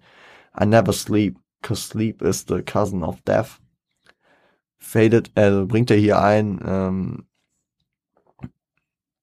ja, er kommt nicht zur Ruhe, weil, ähm, also, und er kann nicht schlafen, ne? er kommt nicht zur Ruhe. Ähm, und für Sleep is a Cousin of Death kann man verschiedene, verschiedene Interpretationswege jetzt wählen. Kann man zum einen sagen, ja, wenn du schläfst, dann, dann bist du ein leichtes Opfer und dann kannst du ausgeraubt und gekillt werden. Äh, und deswegen ist äh, Schlaf sehr eng verwandt, ja, also Cousin of Death, ist sehr, sehr eng verwandt mit äh, dem Tod. Ja. Und es gibt noch andere Möglichkeiten, die ich, die ich glaube ich bei Nas in der, äh, in der, in der Analyse genannt habe. Aber es ist auf jeden Fall so eine ikonisch legendäre Line, mit der er hier in dem Storyteller-Track natürlich auch einen der größten Storyteller der Hip-Hop-Geschichte äh, ehrt, auch wenn es ein West Coast äh, Album und ein West Coast lastiger Künstler natürlich ist, ähm, ehrt er hier natürlich eine East Coast Legende. Finde ich auch sehr, sehr starker Move. Ähm, danach widmet er sich äh, Daves Bruder und Ke äh, Keishas Schwester. Mit Daves Bruder äh, gibt er nur äh, die Liebesbekennung zurück, ne, dass er, dass sie, dass er immer für ihn einstehen würde und wie auch immer. Äh, muss muss man natürlich nicht groß auffassen, weil äh, da war ja kein Dissens, da war ja sehr viel Konsens. Und Kishas Schwester gegenüber erklärt er, dass er Kisha nie verurteilen wollte dass er äh, ihre Geschichte als wichtig äh, ansah, gehört zu werden für die Nachwelt. Und in dem Track Keisha's Song, ähm, da geht er ja auch darauf ein, am Ende, was seine, was seine Idee dazu war und sein Beweggrund, dass, dass er seiner kleinen Schwester an dem Tag, wo er diesen Track schrieb, äh, diesen Track gezeigt hat, ähm, um, um praktisch auch ähm, ja, gewissen Sachen vorzubeugen. Richtet seine Gebete dann an jeden, die äh, der, der praktisch ähm, der, der äh, in, im Begriff steht zu scheitern oder auch gescheitert ist, also dass er sich da für jeden verbirgt und auf jeden hofft. Und das ist natürlich auch äh, nochmal ein Move, der eigentlich auch free, also er will jetzt keinen Stress mit der Schwester von Keisha. Er wünscht auch ihr alles Gute mäßig damit. Ja. Mm, trauert auch um die Gescheiterten und äh, ja, regt den Kampf für die eigenen Rechte an. Auch wenn man praktisch den falschen Weg bislang gegangen ist, was dann auch so ein bisschen Rückbezug auf Mad City hat und auch auf Daves Bruder, der zwar gesagt hat, yo, meine, meine Sünden, also äh, meine, meine, meine Rachegelüste sind da und ey, ich bin auch zu sehr in, in den ganzen Gang-Scheiße verstrickt. Auch wenn du praktisch gerade den falschen Weg gehst, du kannst den richtigen Weg noch gehen und den, den, den für deine Rechte kämpfen. Äh, genauso wie, wie er es praktisch, wie, wie es ein MC8 konnte. Auch wenn er früh in Gangkultur verwickelt war, konnte er dann über die Musik erfolgreich schon raus. Äh, ich, ich, ich kenne MC8s Geschichte nicht gut genug, um zu sagen, ob MC8 rausgekommen ist oder ob er da jetzt einfach weiter. Aber dadurch, dass er, dass er so lang und jetzt so erfolgreich und so positiv noch darüber berichtet, würde ich sagen, dass er da so, so halb aktiv wahrscheinlich drin ist, ne? Egal will ich jetzt gar nicht drüber urteilen, aber ja. Was heißt urteilen? Urteilen wäre der falsche Begriff. Ähm, will ich jetzt gar nicht festlegen. Weiß ich zu wenig drüber. Ähm, ja, genau, ist nie zu spät, den richtigen, äh, den richtigen Schritt zu machen. Hm, hofft, dass er wenigstens einbelehren konnte am Ende des, äh, des Parts, äh, hinterfragt, ob er es selbst wert ist, äh, ob er dedicated genug war. Und das ist wahrscheinlich die, ähm, der Rückbezug auf die Unsicherheit bezüglich seines Weges nach dem Tod. Kommt er in den äh, Himmel oder war er zu sündhaft? War er dedicated genug für den Himmel oder war er zu sündhaft und muss in die Hölle? Ja. Ähm, genau. Und da endet dann auch Sing About Me mit einem sehr, sehr, sehr, sehr, ja, conscious-lastigen äh, Beat, würde ich auch sagen. Ne? Das ist ein sehr, ja, natürlich sehr melancholisch, sehr, sehr deep und alles. Und am Die in the First geht dann irgendwie in eine sehr andere Richtung. Ist, ist, ähm, ist auch ironisch, dass ist äh, dass äh, ein Track nach Swimmingpools, der dem Alkoholismus gewidmet ist, äh, heißt ich ähm, ich verdurste. Das ist schon das ist schon bitter. Könnte man aber auch die Richtung äh, bringen, dass äh, man trocken ist, dass äh, man könnte da auch wieder viel rein interpretieren. Machen wir aber jetzt nicht. Skit äh, beginnt mit dem Skit, ähm, anknüpfend an Daves Tod in äh, Swimmingpools. Äh, ein gewisser Teil der Jungs will Rache üben, wahrscheinlich wieder fast alle. Daves Bruder ist tired of running, also er hat keinen Bock mehr auf die ganze Scheiße, sieht den Sinn nicht mehr, Sinnlosigkeit der Gewalt, Teufelskreis, etc. Und Kendrick wahrscheinlich will jetzt auch nicht unbedingt die Rache üben aber das ist in dem Stimm Stimmenwirrwarr nicht ganz äh, rauszukristallisieren, wer jetzt was sagt. Ähm, es geht weiter im Part 1. Ähm, also man muss sagen, das sind hier teilweise recht kurze Parts, äh, deswegen gehen wir, versuch, versuch relativ kurz durchzugehen. Im ersten Part geht es weiter, obwohl sie praktisch, äh, obwohl Kendrick da keinen Bock zumindest mehr drauf hat, also Also sie, sie gehen weiter den Weg, also sie, sie planen praktisch schon die Rache auszuüben. Kendrick mit einem leicht anderen, mit einer leicht anderen Perspektive und Position als seine Jungs, die Gangmitglieder sind. Er ja nicht mehr Gangmitglied, aber trotzdem geht er weiter mit den Weg, obwohl es, äh, er da keinen Bock mehr drauf hat.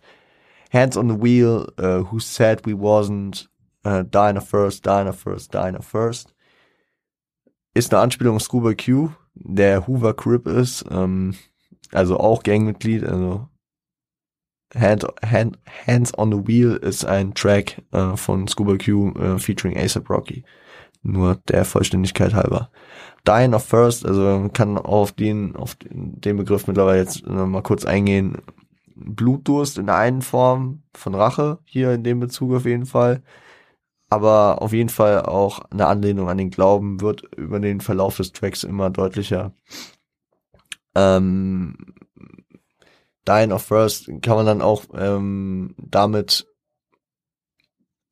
damit äh, komplettieren, dass man, wenn man richtig zum Glauben findet, äh, praktisch den Durst gestillt bekommt, den äh, Glaubensdurst, ja, könnte man so nennen. Meine, und da ich bin ja auch chronologisch durch den Track mit der Analyse durchgegangen, es wird später noch deutlicher, dass es in die Richtung geht. Mein, mein Anhaltspunkt war im Bitch Don't Kill My Vibe Video, wo äh, Kendrick auch in ein äh, baptistisches Taufbecken äh, kommt. Also fällt. Sich reinlegt. Im zweiten Verse äh, setzt er sich mit einer toten Tochter eines Dealers auseinander. Leid, was in der Hood omnipräsent ist, kein Schutz durch Unschuld. Es äh, lässt sich hier auch wieder gut drin sehen, so dieses kleine Kind hat nichts damit zu tun und äh, muss am Ende doch dafür sterben, dass ihr Vater halt Drogen dealt. Ähm, Medien stürzen sich darauf ähm, und trotz des kurzen gesellschaftlichen Interesses daran, weil es wahrscheinlich ähm, ja Schlagzeilen gibt, ändert sich nichts. Kritik natürlich auch wieder ne, an der Gesellschaft. Dritter Verse ähm, kann er, er kann er, er kann seine Sünden nicht mehr wirklich zählen, steht also auch ideell am Abgrund, dadurch, dass er seinem Glauben äh, nach wahrscheinlich gerade kein guter Christ, kein guter Mensch ist, durch seine Sünden. Ähm, und Geld ist der Weg äh, dort heraus, weil die Hut das ja alles vor allem äh, so negativ darstellt und äh, zu Sünden verleitet. Also ist eine ideelle Besserung durch materielles Vermögen möglich beziehungsweise eine äh, ideelle Besserung durch materielle Besserung möglich. Das äh, ist, ist natürlich auch ähm, ist natürlich auch wieder ähm, schwierig, ne? Es ist dann schwierig, diese, diesen, diese Hürde zu über, die, diese Hürde zu überkommen. Materielle Besserung ist durch äh, ideelle Einbuße wiederum natürlich möglich, ne? Also wenn du, wenn du wenn du sündhaft bist und, äh, keine Ahnung, Drogen dealst, dann kannst du Geld verdienen und oder andere Tätigkeiten in der Hut halt äh, machen äh, und damit deine ideelle Besserung wieder schaffen, weil du materiell gut aufgestellt bist. Das ist ein Teufelskreis praktisch.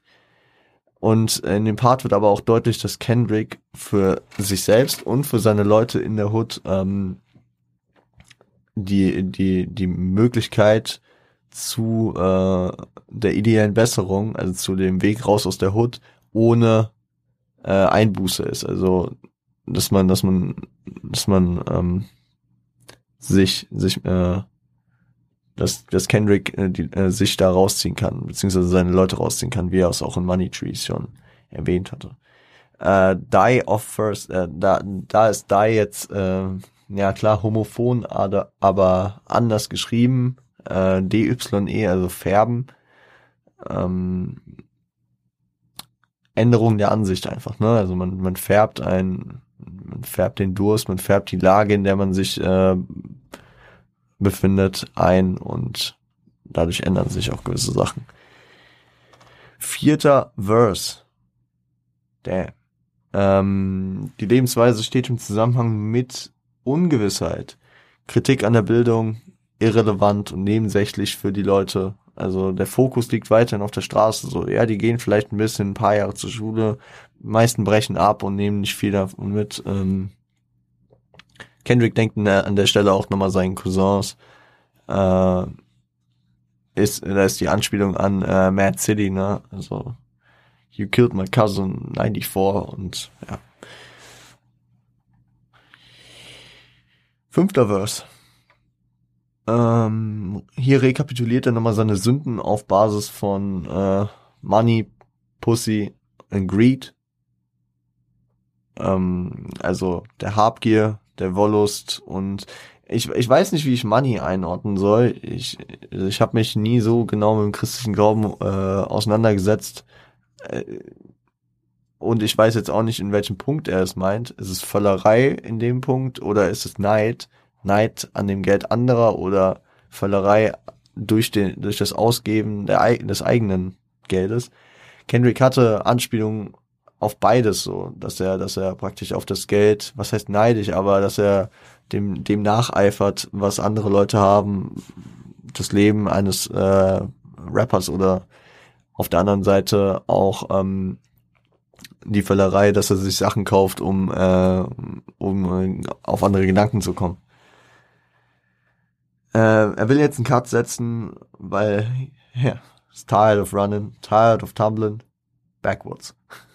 Das ist auch, das ist auch äh, nach, nach einigen Minuten auch immer interessant, äh, die, die, ähm, dieses, dieses Statement, tired of running, äh, nochmal geflippt zu kriegen, in der er einfach sagt so, ja, ich, ich renne die ganze Zeit nach vorne und es bringt nichts, weil ich renne nach hinten. So. Und er stolpert auch nach hinten, ne? Ähm, und er der fragt dann auch so, was seine nächste Primärsünde wäre. Gute Frage, so. War, war, auch nach seinem Cut, yo, ich, ich hatte jetzt, ich hatte jetzt ähm, Habgier, Wollust und entweder Neid oder Füllerei. Was ist das nächste? Wahrscheinlich, wenn, wenn man es daraus schafft, dann noch am ehesten wieder Füllerei. Ja, keine Ahnung. Was, was ich hier interessant finde, ähm, hier an dem Punkt dachte ich so, okay, vielleicht ist der Bonustrack, The Recipe, der als erste Single rauskam, vielleicht doch gar nicht so unwichtig für das Album, als dass es ein, ein Abschluss mit einer Ära ähm, kennzeichnet. Ja, dass dass äh, dass da praktisch, weil weil der der der Track arbeitet ja sehr viel mit diesem mit den drei Ws, ne, äh, Women, Weed and Weather. Und äh, das ist hier ähnlich, diese drei Begriffe so dargestellt werden und ähm, auch Women, Weed, also Wollust und Völlerei wahrscheinlich, äh, hier von seinen alten Todsünden praktisch als Teil der Vergangenheit abgesehen werden und dass er hier praktisch äh, diesen Cut sieht und dass The Recipe äh, Teil des früheren Kendricks praktisch war. Repräsentation seines alten Lebensstils, habe ich noch dazu geschrieben, genau. Ähm, seine Mutter fängt ihn dann ein und ähm, drängt ihn dazu, ja, der Pastor hat gesagt, du kannst, es kann alles noch gut werden, du äh, musst nur sündigen, die komplette Wahrheit könnte, also hier ähm, Betonung auf dem Konjunktiv, könnte die Verga für, für seine Vergangenheit und für seine Sünden in der Vergangenheit immer noch Vergebung bringen. Äh, und dann wird eine baptistische Taufe praktisch äh, ange, angedeutet. So hop in the water and pray that it works. So, also springen in das Wasser. Ich glaube, ich glaube, das ist äh, da, da bin ich auch nicht firm genug. Ich glaube, das ist nur bei den Baptisten so, dass man in ein ganzes Becken springt, oder? Oder in sich, in sich in ein Becken legt. Ich glaube, sonst, sonst kriegt man auch immer so ein, kriegt man so über die Stirn, also so Wasser, Wasser im Gesicht aufgetupft. Ich bin mir nicht sicher, es tut mir leid. Da, äh, da bin ich, da bin ich dann doch halt nicht Christ am Ende. Aber ich, ich, ich finde, ich komme sonst relativ gut hier durch das Album, was ja sehr, sehr christlich veranlagt ist. Skit.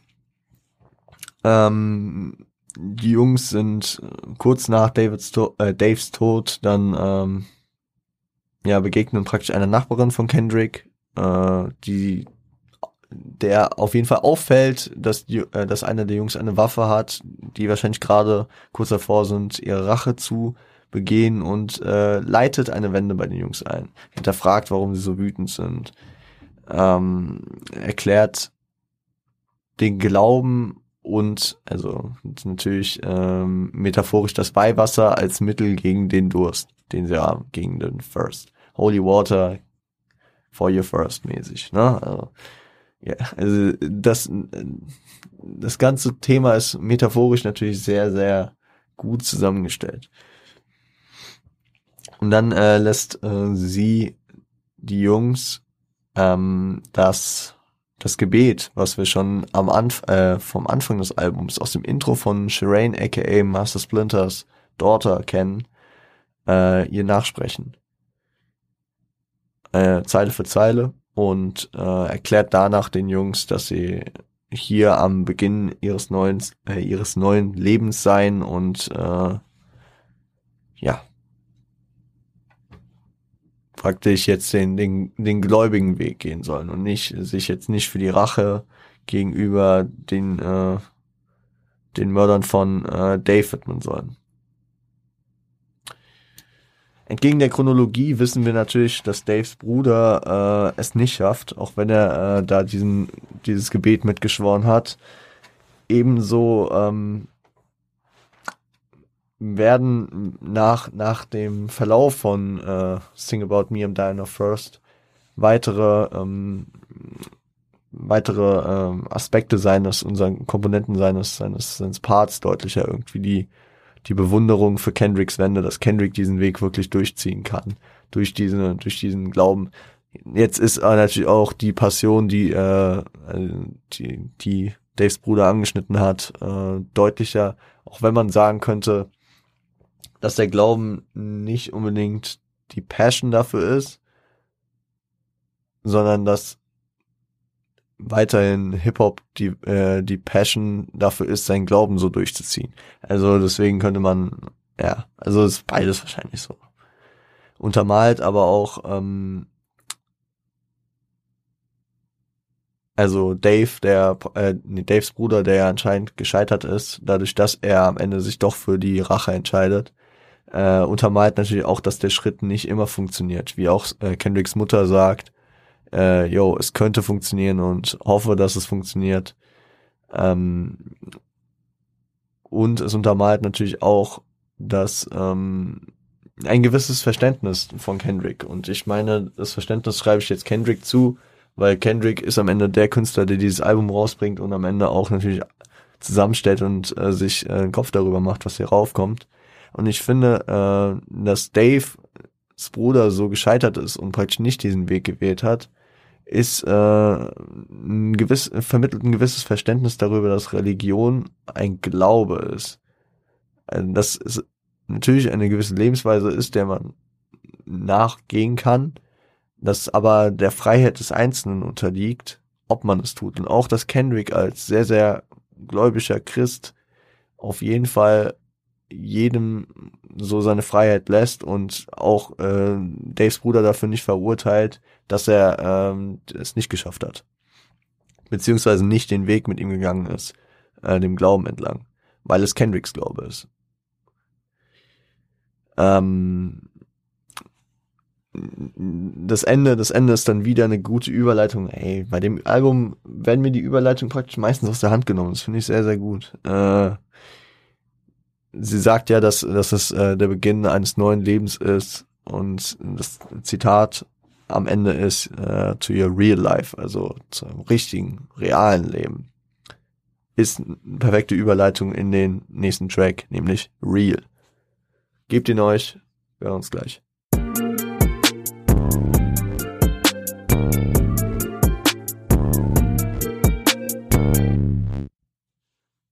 So, Fellas. Real. Ah, äh, featuring Anna Weiss, hier auch als als äh, komplettes Feature angegeben. Das äh, finde ich hat sie sich aber auch sehr verdient. Äh, sie hat ja an einigen Stellen äh, immer ba äh, Background Vocals geliefert. Äh, hier wird's jetzt Feature komplett äh, äh, praktisch inbegriffen Finde ich sehr, sehr gut. Terrence Martin hat es wieder produziert. Und es beginnt direkt mit dem, mit dem Chorus, wo Anna, äh, Anna Weiss zusammen mit Kendrick partizipiert. Und ähm, Kendrick ist stolz darauf, real zu sein, obwohl er ein Compton ist. Ähm, macht weder sich noch äh, irgendwem anderen länger etwas vor. Beschreibt also die den, den, die Zeit, also beziehungsweise die Wende auch nach, nach ähm, am Dying of First, ja. Also, dass er den Weg gegangen ist, den, dem Glauben entlang und den Weg daraus geschafft hat. Es ist auch, würde ich sagen, jetzt ein, naja, nee, nee, nee, sag ich nicht, sag ich nicht, ist okay. Äh, gehen wir auf den ersten Verse ein. Der Bezug des Parts ist variierend. Da war ich mir erst nicht sicher, weil zum einen spricht Kendrick ein Mädchen, sein Mädchen, eventuell Shireen an. Auf der anderen Seite spricht er teilweise auch sich selbst an. Was auch aufgrund äh, der Line äh, in der Hook äh, Sinn ergeben würde, dass er in den Spiegel schaut. Und dass er den Part damit beginnt, dass er dem Gegenüber in die Augen schaut, was halt im Spiegel halt auch möglich ist und dass er die Person sehr gut kennt. Deswegen, es würde auch Sinn ergeben, noch an ein paar anderen Stellen. Aber äh, in erster Linie geht's um Mädchen auf jeden Fall. Erkenntnis und Kritik bezüglich äh, des Daseins als Vanity Slave, was was ja mittlerweile auch bis auf 2009 Vanity Slave, den äh, Track auf der Kendrick Lamar EP äh, zurückweist. Shoutout auf jeden Fall die Folge. Das war die Off-Season-Folge letztes Jahr. Könnt ihr nochmal abchecken, da habe ich darüber ein bisschen mehr was gesagt. Äh, oder auch gerne den Track hören. Ist halt leider nicht im Streaming. Ähm, und er redet auch darüber, dass er immer ohne große Pläne vor sich hingelebt hat, bevor er zur Musik kam und äh, da, da hat er halt in der Annotation das direkt auf sich selbst bezogen, weswegen ich auf jeden Fall auch zumindest teilweise diesen Part auf ihn münzen würde, auch wenn es an sich auch auf ein Girl bezogen ist.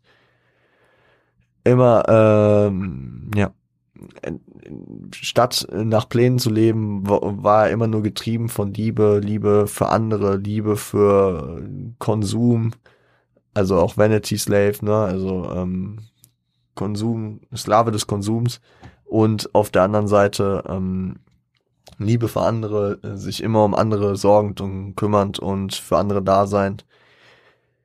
Und äh, der Part endet damit, dass er das so ein bisschen alles in Frage stellt.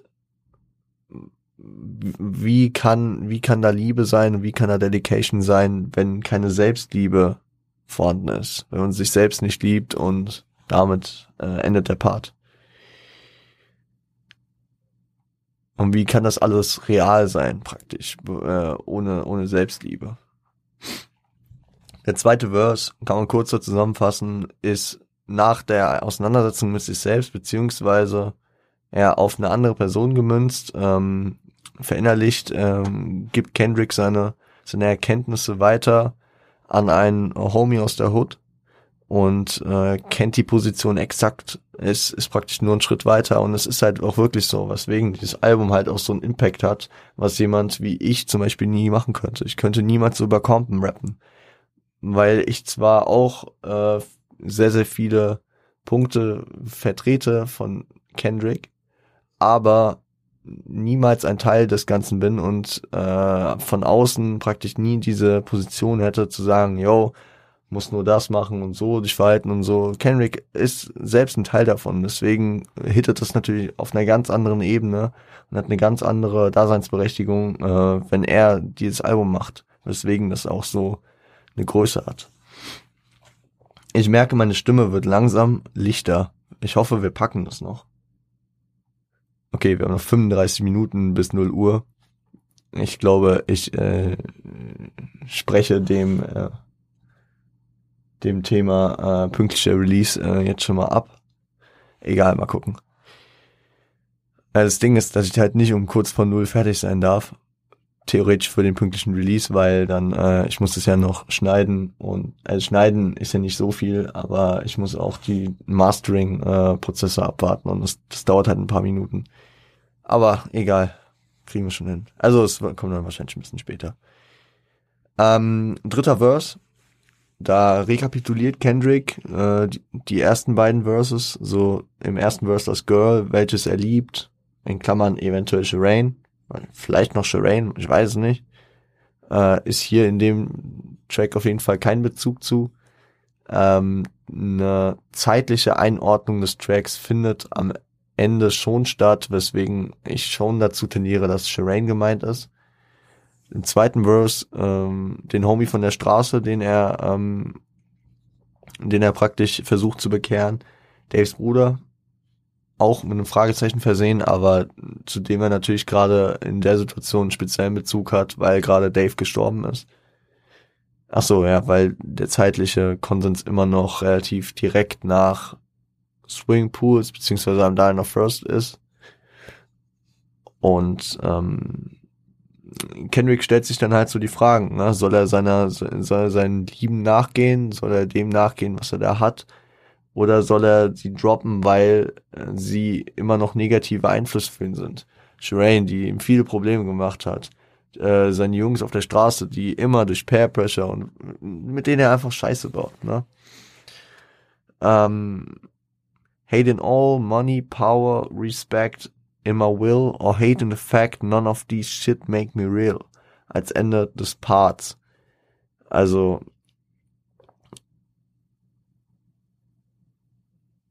ja, soll ich soll ich äh, das alles droppen oder soll ich äh, einfach mich von dem Gedanken verabschieden, dass äh, die Sachen mich real machen beziehungsweise mir gut tun, ne? Ähm, meiner realen Person gut tun was, was, da, was damit gemeint ist, wird gleich auch nochmal deutlicher.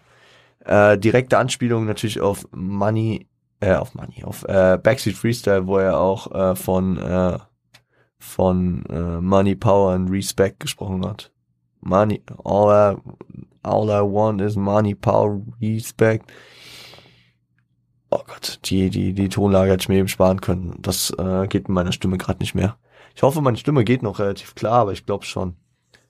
Danach folgt noch ein Skit, ähm, wo eine Mailbox-Nachricht mal wieder kommt, äh, diesmal von seinem Vater, der von seinem komischen Domino und Weed Trip runter ist, der relativ ernst und äh, ja, nüchtern klingt. Äh, auch nur mal sagt, dass ihm seine scheiß Dominos gerade egal sind, weil er davon gehört hat, was äh, Dave passiert ist. Und äh, will Kendrick vermitteln, dass Rache nicht real macht, dass äh, Rache praktisch ein schwaches, äh, ein schwacher Move ist, weil jeder kann theoretisch. Also vor allem in den USA, wo gefühlt jeder zweite bewaffnet ist, ist es nicht schwer, sich bei jemandem mittels Blutrache zu rächen.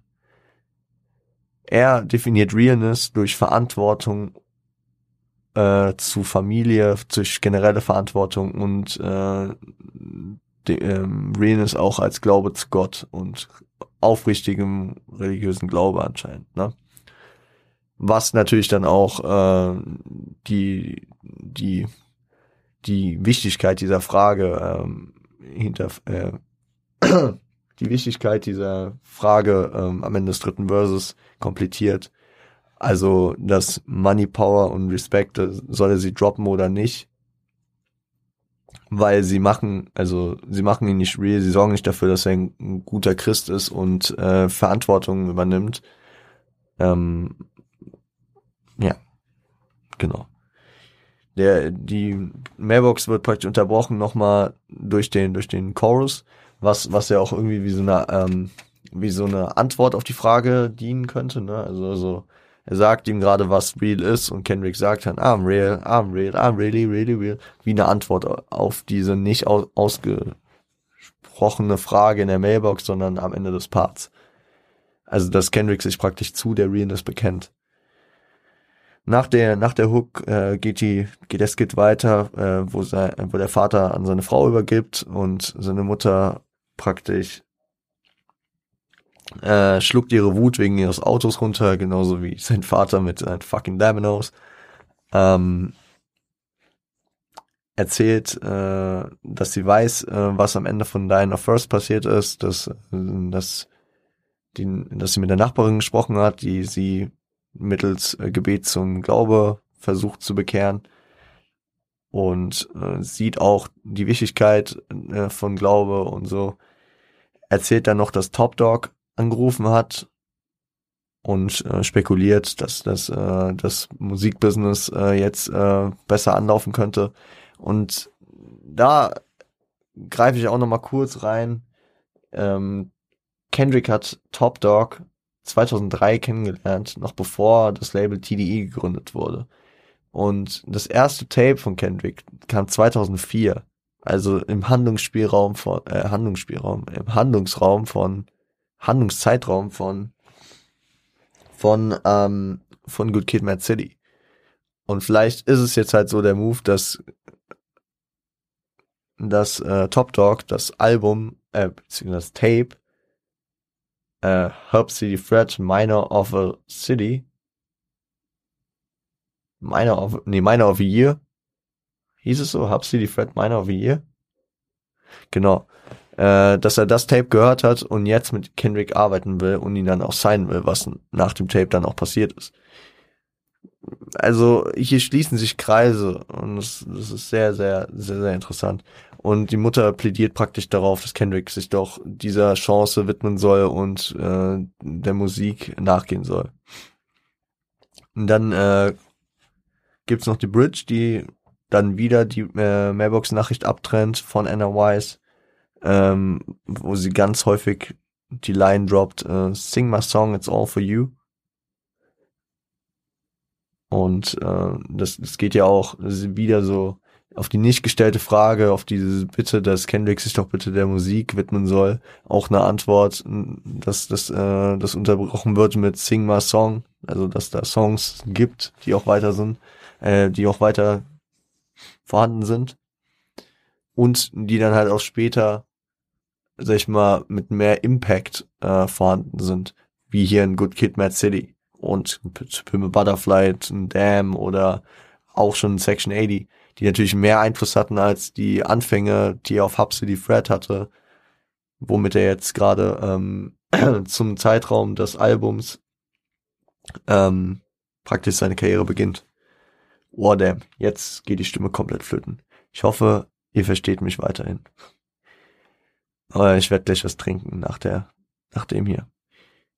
Sorge um sein Leben äh, ist auch ein Punkt, der bei seiner Mutter deutlich wird. Man merkt es schon so, wenn ich bis morgen nichts von dir höre, ich hoffe einfach und was auch immer. Und natürlich so, ey, du, du hast mitbekommen, so, du hast von deinem Sohn seit Stunden nichts gehört, so. Äh, ich ich, ich gehe gleich nochmal darauf ein, wie ich denke, wie die Reihenfolge ist. Äh, und ähm, du hast ewig nichts von ihm gehört. Er hat dein Auto genommen und du hast jetzt davon gehört, dass sein Freund erschossen wurde und dass deine Nachbarin versucht hat, eine Racheaktion äh, mittels Gebete zu äh, unterbrechen, beziehungsweise abzubrechen. Ja, natürlich äh, ist man da als Mutter auf jeden Fall besorgt und äh, hofft einfach, dass äh, er, er zurückkommen wird. Genau, dort äh, endet auch das Band. Man hört noch so ein kurzes äh, ähm, Vorwärtsspulen und äh, genau und Stopp und wie auch immer. Und äh, hier ist auch das Ende die, dieser Erzählung, der Story, die dieses Album begleitet. Und bevor wir jetzt in das Outro des Albums äh, gehen, würde ich nochmal kurz in etwa so die Chronologie zusammenfassen, so wie ich es jetzt verstehe. Ja, und es sind teilweise auch noch auf anderen Tracks Teile von äh, der Story zumindest zu sehen oder Sachen, die dazugehören. Klar, sonst wird es auch das Album keinen Sinn machen, dass da noch andere Tracks sind. Aber so die Story, die hier mit Shireen und mit dem äh, mit dem Raub, den die Jungs gemacht haben und mit Dave und alles, was da passiert ist, würde ich sagen, ist die Reihenfolge The Art of äh, The Art of Peer Pressure, wo die mittags unterwegs sind, dann bis sie ihren Raub haben und sich am Ende für einen späteren Abend wieder verabreden. Shireen, aka Master Splinters Daughter, zumindest der Gegenwartsteil. Er, er berichtet ja auch, wie sie sich respekt, äh, also er berichtet ja auch in einem Rückblick, wie, wie sie sich kennengelernt haben und so. Also der, der gegenwärtige Teil, wo er dann ja so sagt, so, yo, ich will jetzt zu ihr fahren und dann am Ende halt auf die Jungs trifft. Ähm, Money Trees and Poetic Justice danach gestellt, ähm, wo auf dem einen Track, auf Money Trees, ähm, nochmal eine Mailbox-Nachricht ist von äh, seiner Mutter, die wieder sein Van, äh, ihren Van will. Und auf Poetic Justice die Story da weitergeht, dass Kendrick von äh, den Jungs hochgenommen wird und sich mit denen auseinandersetzen muss. Weiter würde die Story dann erst gehen bei Swimmingpools, Trank, wo, wo seine Jungs nach, wenn, als sie sich dann wieder getroffen haben, erstmal Party machen und, und sich dann praktisch an den Jungs da rächen wollen. Und das mit dem Party machen, das passt auch in die Story, die sie am Ende von The Art of Peer Pressure ausschmieden. Sing About Me am Diana First und Real danach anhängt. Real muss gar nicht direkt danach passieren, wenn der Skit am Ende nicht ist. Ne? Also der Skit gibt dieses Unmittelbare halt wieder, so dass es direkt passiert ist nachdem, weil weil äh, die Mutter noch nichts von ihm gehört hat und äh, die ganzen Ereignisse ja rekapituliert werden. Aber so an sich ist äh, ist ist der Track Real an sich auch ein Prozess, der in Kendrick vor vorlaufen kann. Aber ja, äh, so würde ich würde ich die Reihenfolge ja sehen ich kann schon mal sagen, Compton, der äh, das Outro ähm, hat keinen direkten Einfluss mehr auf die. Oh, ja, keinen direkten Einfluss mehr, der jetzt noch wirklich ausschlaggebend ist. Ich, ich, ich muss es so geschwollen formulieren. Hört ihn euch an, wir hören uns gleich wieder und äh, ja, enjoyed.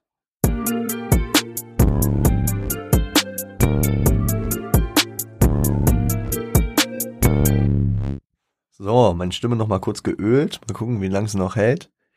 Compton featuring Dr. Dre äh, produziert. Just Blaze. Legende. Ähm, erster Verse. Und die darauf folgende Hook. Also die, ich kann es sagen, die, die Hook bezieht sich immer auf den davor stehenden Verse, weil das auch mit so Übergang geregelt ist und es ist einfach nur Compton, Ain't no city like that, also, oder, oder da, nee, nee, nee, uh, no city is quite like mine oder so. Genau, also, keine Stadt ist wie diese, Compton, Compton, ja. Bezug auf Compton halt. Retrospektiv ist der, äh, der Track auf jeden Fall, das wird am Anfang des ersten, also es wird im ersten Part relativ deutlich so, nach Kendricks Blow-Up, also da ist auch eine Zeit dazwischen, so, neue Ära des King Kendrick Lamar. Und es wird auch deutlich so. Es ist nicht mehr K-Dot. Okay, K-Dot ist schon lange nicht mehr. Es ist auch nicht mehr nur der Kendrick Lamar, der hier auf Section 80 und äh, der Junge aus Compton. Weil da ist der Step, der nächste Step und auch von der Art, wie er da rappt, ist es schon eine andere, die mich vor allem auf äh, daran erinnert hat, wie er bei ähm, Big Sean auf dem Control Track seinen Verse geflext hat. So in die Richtung erinnert mich das. Vielleicht könnt ihr da relaten, vielleicht auch nicht. Ähm, hat weiterhin Compton im Rücken, ja, der Junge. Ähm, Burst 2 ist von Dre, ähm, immer noch am Start, ist immer noch verankert in Compton, trotz seines Erfolgs ist er da immer noch ab und zu und ist noch weiter mit den Leuten cool und so äh, sieht seinen Einfluss in Compton auch, Hip-Hop-Mitbegründer aus Compton, Compton international, wie auch immer, ne?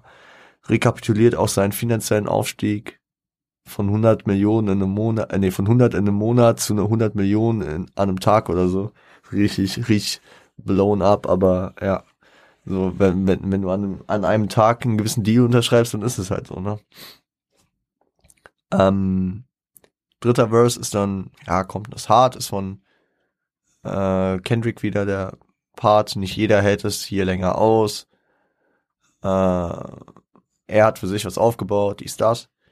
Also der, der Track ist nicht der inhaltsstärkste, ne? aber das ist äh, nach diesem, nach, nach diesen letzten elf Tracks jetzt auch nicht 100% äh, zu kritisieren, dass man da mal so einen einfach für die, für die Atmosphäre nochmal hinterherhaut. So eine Bekennung zu, zu Compton. Und das ist die, die Aussage des Tracks. So ein bisschen wie bei Backseat Freestyle. Der ist eher so für die Gesamtaussage, als dass man da genau auf den Inhalt eingehen muss. Deswegen gehe ich da relativ schnell durch. Äh, kurze Bridge. Kendrick ist für jeden dort bekannt und äh, wird schwarmhaft umgeben, wenn er dort ist. Vierter Part ist äh, von den beiden zusammen. Ist ein gewisser Drogentalk. Na klar, wichtige Komponente von Compton.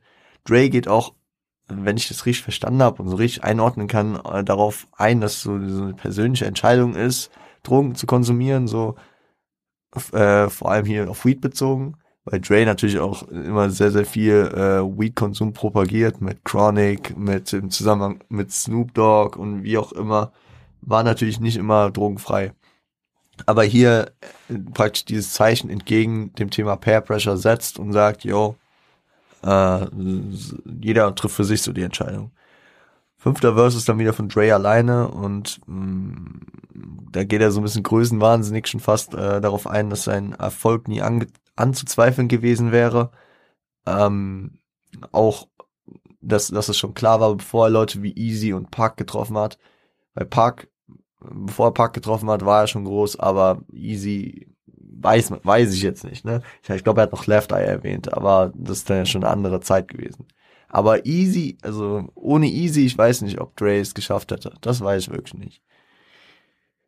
Er geht auch darauf ein, dass er seinen luxuriösen Platz im Himmel schon gesichert hat.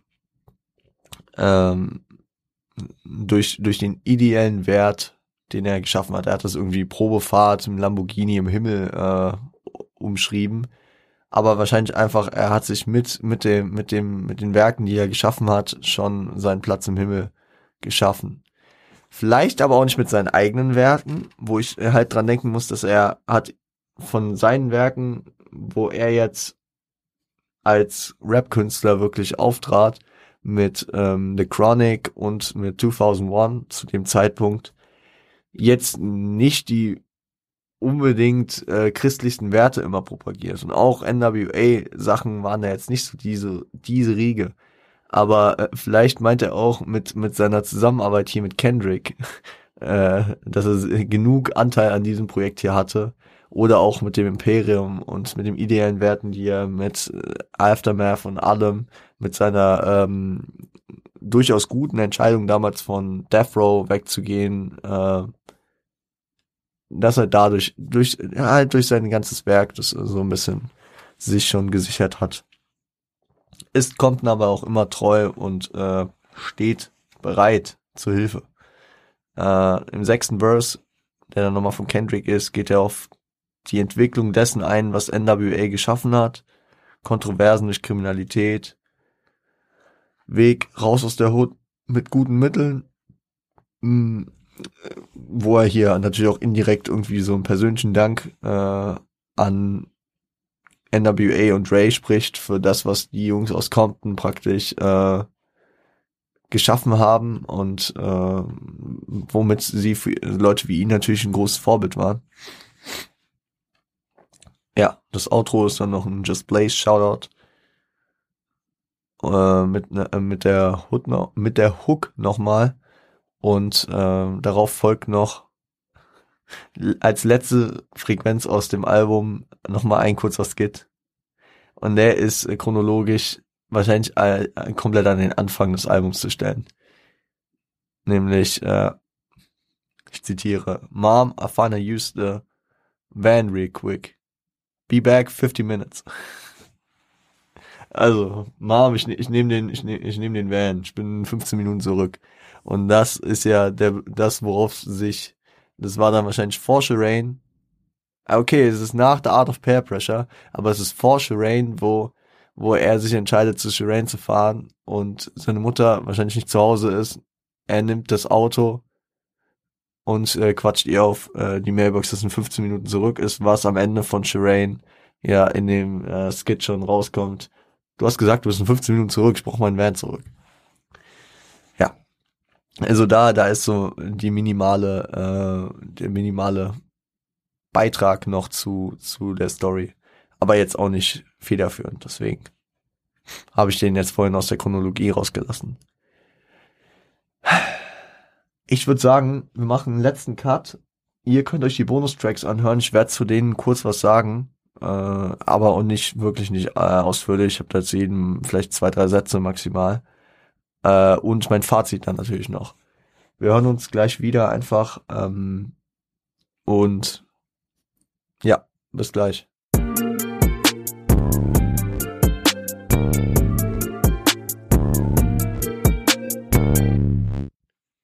So Leute, ähm, ich habe mir jetzt äh, per Insta-Story, wenn ihr das seht, vielleicht auch, äh, ich mir ein bisschen Gnadenfrist geholt, weil ich habe jetzt noch zwölf Minuten, das schaffen wir nicht. Besonders mit der, mit der Nacharbeit noch. Aber ich habe mir eine halbe Stunde Gnadenfrist gegeben, halb eins soll die Folge da sein. Oh, es wird auch knusprig. Mal gucken, ob wir es schaffen. Äh, Bonustracks, The Recipe haben wir schon am Freitag drüber geredet, deswegen würde ich das jetzt mal ausklammern. Äh, hört da nochmal rein, wenn ihr, euch das interessiert. Ähm, danach Black Boy Fly featuring äh, Raki und äh, Devon Parker. Äh, tatsächlich Künstler aus seiner früheren, vor allem aus der Tape-Vergangenheit, glaube ich. Ne? Da, da, da sind die mir auf jeden Fall Begriffe. Ähm, Kendrick schaut auf jeden Fall äh, hier auf Leute, die es aus Compton herausgeschafft haben, aus der Retrospektive. So ein Grind, den er auch später dann auf dem To Pimp Butterfly Album äh, fahren wird, deswegen das auch ganz interessant ist. Äh, danach kommt Now or Never, äh, featuring Mary J. Blige. Ähm, schaut auf Erfolg zurück, rekapituliert aber auch harte Arbeit, ja. Und ich glaube, da steckt auch so ein bisschen dahinter, wie äh, wie ähm, The Game damals sagte, äh, auf, auf ähm, dem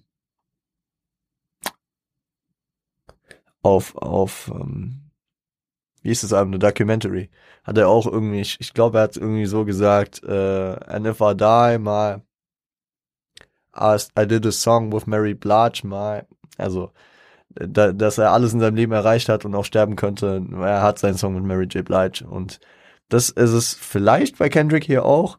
Auf jeden Fall ähm, gehen wir gleich auf, die, die, dieses, auf diesen Gedanken nochmal ein. Danach gibt's noch einen Track, den gibt's auf Spotify gar nicht. Ich, ich sag nur kurz, dass es ihn gibt. Collect Calls featuring Kent James ist ein iTunes Exclusive. Also gibt's nur auf iTunes äh, zu hören und äh, ja, könnt ihr euch bestimmt, bestimmt gibt's den auch auf YouTube, könnt ihr euch den nochmal reinziehen äh, ist die Perspektive eines Homies von ihm aus der Hood, der äh, ja in den Bau wandert und seiner Mutter schwört, dass es danach vorbei sei mit seinem Gangleben und wie auch immer und dass er danach raus sei. Kendrick hat in einem Interview mal so ein bisschen lachhaft das so ein bisschen abgetan. Ja, ja, das haben wir alle damals immer wieder mal gesagt. Äh, danach gibt's noch zwei Remixe von Bitch und Klimmer Vibe. Zum einen den Remix mit Jay-Z, äh, wo es sehr interessant ist, weil die ein äh, Cover haben, äh, wo der junge Kobe Bryant und der, ja, der alte Michael Jordan äh, nebeneinander stehen äh, auf dem Feld und ähm, was so ein bisschen so mäßig für Kendrick ein Achievement ist, so mit Jay-Z mal zusammengearbeitet zu haben und für von Jay-Z natürlich ein Co-Sign ist, yo, Kendrick ist dope und äh, ich gebe praktisch jetzt Michael an Kobe das Zepter weiter. Das finde ich sehr, sehr interessant und ein sehr, sehr guter Move. Und da, da, da hat Kendrick auch mal gesagt, dass er, dass es für ihn sehr wichtig war, mal mit Jay-Z zusammengearbeitet zu haben. Und da es anders nicht zustande kam, hier äh, auf diesem Remix, äh, könnte bei Mary J ja irgendwie das gleiche gewesen sein. Und dann gibt's noch mit John Kimmer Vibe den International Remix äh, mit Emily Sunday, Sunday, äh, eine britisch-schottische Künstlerin, ja, die da auf jeden Fall Vocals für gespendet hat. Ja, Leute, ähm, ich würde sagen, wir gehen ins Fazit rein. Bei Section 80 war es die Reihenfolge Inhalt, Konzept, Musikalisches. Ich werde hier heute das Musikalische vorziehen, dann auf das Inhalt und letzten Endes nochmal auf, ja, federführende Strukturen des Konzepts eingehen. Wir versuchen es aber auch relativ kurz zu halten. weil ich mir gesagt habe, dass die äh, Folge in 38 Minuten dann online ist. Das war auch ein bisschen kühn. Musikalisch äh, ist ein sehr experimenteller, einzigartiger Style, der aber weiterhin Elemente von bekannten Styles, vor allem von der West Coast aufgreift. Also hier und da hat man immer also leichten G-Funk-Dinger oder gewisse Samples, die halt sehr, sehr klassisch für äh, die West Coast beziehungsweise halt für bestehende Styles sind. Äh, ist aber ein sehr stimmiges Ding. Und es schafft es, den eigenen Sound mit kommerziell erfolgreichen ähm, ja, Peaks nicht äh, kaputt zu machen. Also das hat man häufig in Konzeptalben, dass Konzeptalben gefühlt fertig wirken und dann siehst du da ein, zwei Tracks drin, die einfach nicht reinpassen, die aber als kommerzielle Lead-Singles oder als Hooks, äh, als Hooks, als äh, generell für fürs Radio gemachte Sachen äh, posieren sollen. Und auch wenn wir mit Bitch Don't Kill My Vibe, äh, Swing Pools, Drank und äh, Poetic Justice, um jetzt mal drei, die mir dann so am meisten reinfallen würden, äh, als Radiosingles, beziehungsweise als Sachen, die auch gut im Club gehen, ähm, auch wenn man die jetzt hat, finden die guten Vibe im Album, äh, ebenso musikalisch wie auch natürlich ähm, vom, vom ähm, mehr oder weniger vom äh, inhaltlichen Konzept her. Aber das äh, ja nochmal ein anderes Ding. Äh, Entwicklung der passenden Atmosphäre in gewissen Tracks, wie zum Beispiel bei Drank, ich habe das da äh, vorhin nochmal dazu gesagt, mit der, mit diesem, mit diesem schallenden, hallenden, wie auch ertrinkenden, ne? Er hatte auch so ein bisschen was so Unterwasser-Sound mäßig, was natürlich mit Swimmingpools auch eine geile Anlehnung war, aber vor allem auch mit einem Kendrick, der komplett weg war, der ist orientiert. Es hat, es hat sehr, sehr gepasst. Oder auch bei Backseat Freestyle, diese, diese, diese sehr roughe und sehr, sehr auf harte Street Attitude gepumpte Atmosphäre. Mm. Wo es mir auch auffällt, das könnte auch so eine Young Jeezy äh, Sache gewesen sein, so von Attitude her. Das, äh, das sind sie halt sehr in ähm, The Art of Peer Pressure eingegangen, auf die Young Jeezy Attitude, aber die äh, ihr, das, das vermittelnde Attitude war halt in Backseat Freestyle so das, das äh, was im Vordergrund war. Deswegen ganz passend. Aber äh, wo er da die passende, Atmosphäre gewählt hat, hat er auch äh, den Inhalt hervorstechend lassen, hervorstechen lassen, wo es wichtig war. In Tracks wie The Art of Peer Pressure, Shireen und Sing About Me I'm Dinah First. So, die Tracks, wo der Inhalt sehr, sehr wichtig ist, wo es musikalische nicht so wichtig ist, da, da, also wo, wo wichtige Storyteller oder wichtige inhaltliche Finessen sein sollten, da, da wurde der Fokus auf den Text gelegt mit einer unspektakulären, aber stimmigen äh, Produktion. Und ähm, da denke ich immer an den ähm, in der Art of Pair Pressure Beat. Ja, der, der ist, der, du kannst diesen einzelnen Part super folgen, äh, aber du, du hast trotzdem eine sehr, sehr gute Produktion, die in das Soundbild des Albums passt. Inhalt ist es assoziativ und ne, das habe ich immer wieder angesprochen. Ne? Also es bietet sehr, sehr viel Identifikationsfläche, auch für Leute, die jetzt nicht Gangster sind.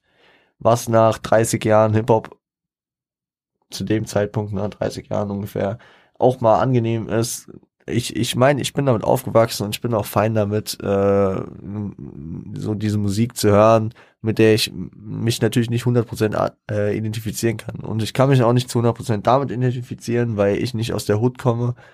Ähm, und natürlich dann auch nicht so in diese Kendrick-Situation komme. Aber Kendrick als Person bietet natürlich auch für Leute wie mich dann noch eher eine, eine Identifikationsfläche, durch sehr persönliche Einblicke, aber auch für jeden irgendwie so so Throwbacks und was auch immer, so, ach ja, wie, wie man als Jugendlicher drauf war, keine Ahnung, wie man sich dem Gruppenzwang hat äh, unterbringen lassen und was auch immer. Finde ich, finde ich sehr, sehr, finde ich sehr, sehr gut. Finde ich sehr, sehr gut. Und ähm, das macht's, das macht's sehr, sehr menschlich. Ich nenne es menschlich jetzt einfach mal. Und ähm, durch dieses sehr persönliche, finde ich, wird auch deutlich, dass es nicht als Produkt für andere, sondern als Kunst für sich selbst ist. Also es kommt ja auch an der einen oder anderen Stelle raus, dass Kendrick das vor allem gemacht hat, äh, um Sachen zu verarbeiten. Ne? Dass er so, I could never uh, write my wrongs unless I write them down. Und er schreibt sie halt hier nieder und verarbeitet sie durch Hip-Hop. Und, und er hat das Album. So machst du kein Album, wenn du äh, das als Produkt einfach nur verkaufen willst. Er hat die Kunst für sich gemacht und äh, dankenswerterweise äh, interessiert es dann auch noch andere Leute. Das ist dann halt der Nebeneffekt aber.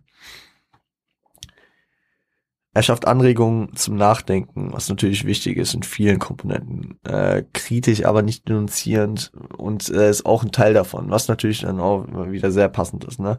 Er ist kritisch gegenüber den Handlungen und den Fehlern von anderen, aber er denunziert keinen und sagt, er gibt jedem, reicht jedem immer wieder die Hand.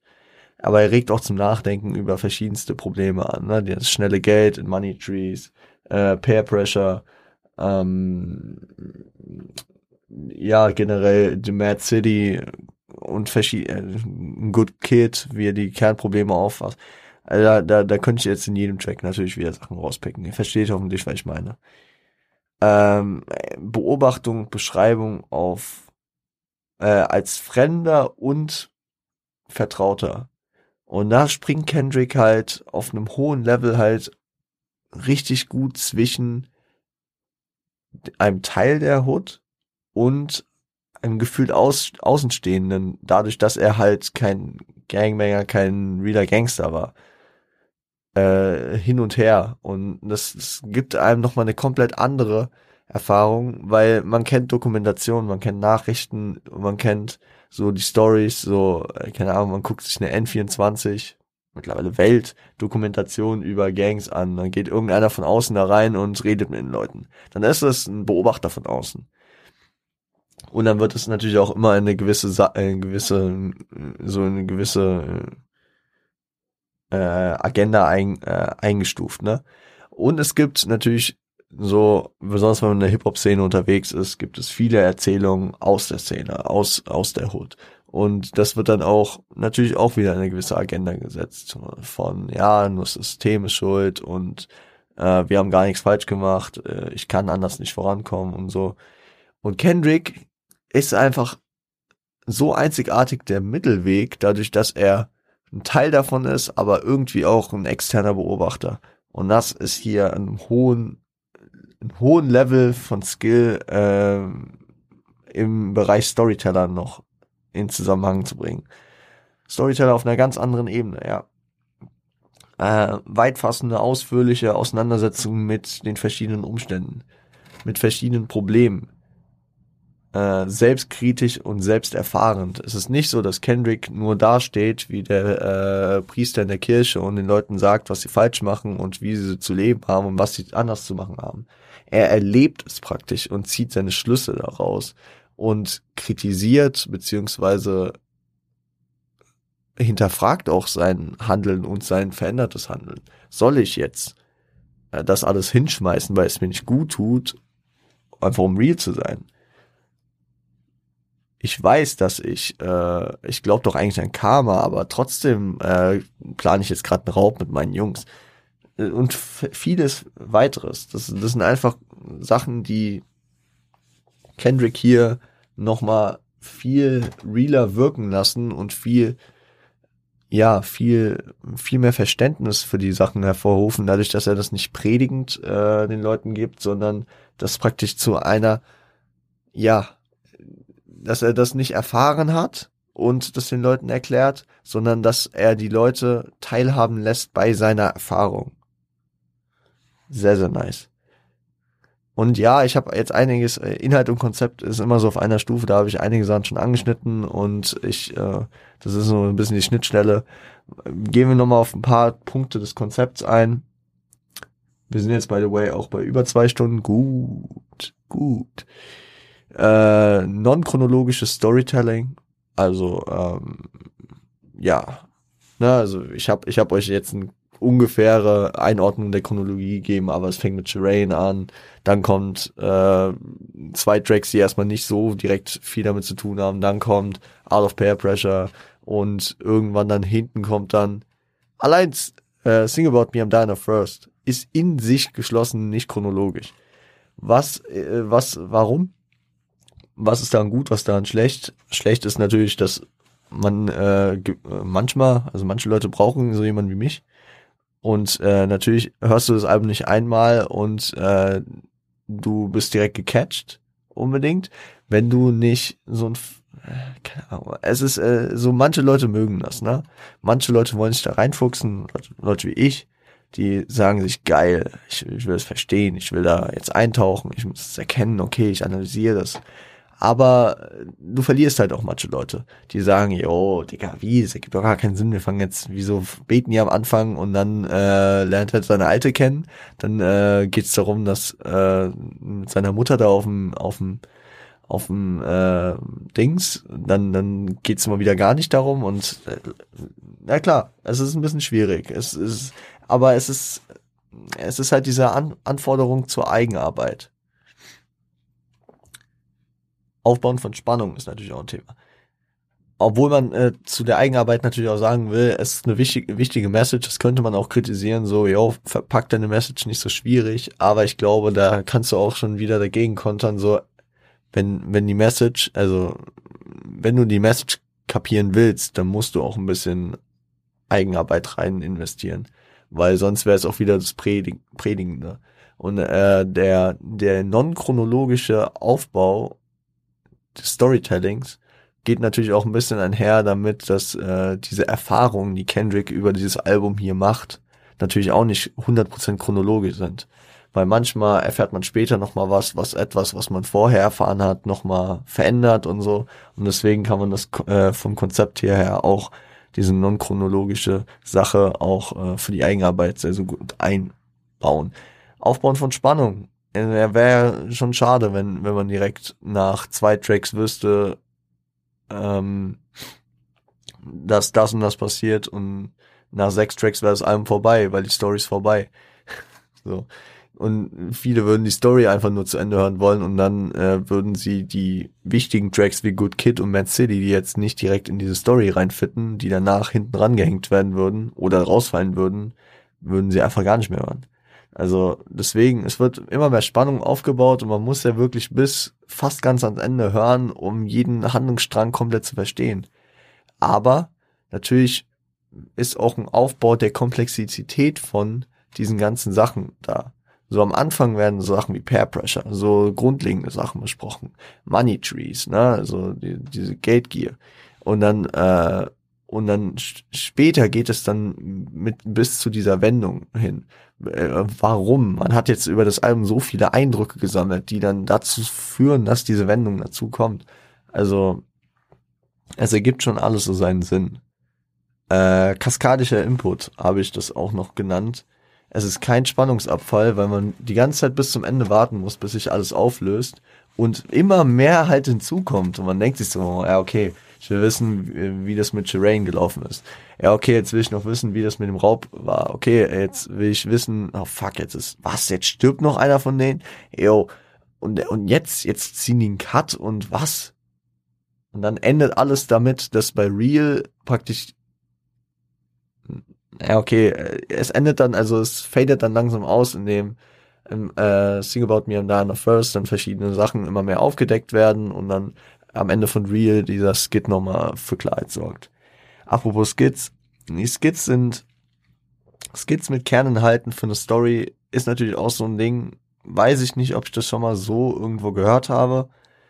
Story letztendlich nur ein Beiprodukt ja, die Story, die hält die Leute, hält viele Leute und an der Story kannst du Sachen äh, interessant veranschaulichen, aber es geht ja sehr viel um ideelle Werte, die auch sehr abstrakt sind und die du am besten an der Story entlang äh, ver verdeutlichen kannst.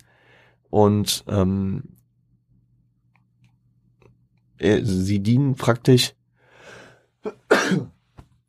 sorry. Oh, jetzt soll nicht die Allergie noch kicken. Die, äh, die Story dient praktisch, also und die Skits dienen praktisch als Stütze für das Verständnis, das Interesse und die Einordnung des Hörers. Äh, die Message letzten Endes kommt dann über die Parts und über den Track an sich. Und das ist dann auch der Fokus der Musik, ja. Verwendung der Mailbox finde ich auch sehr, sehr passend, äh, einfach als Darstellung dieser zwei unterschiedlichen Handlungsräume so. Kendrick ist die ganze Zeit unterwegs mit seinen Jungs, da hört man die Skits ganz normal. Und dann diese, die, dieser Einfluss von zu Hause, der, ähm, der komplett auf einseitiger, auf ähm, linearer Kommunikation äh, hier nur funktioniert, weil es die ganze Zeit nur die Audionachricht, äh, also die Mailbox-Nachrichten von seinen Eltern sind.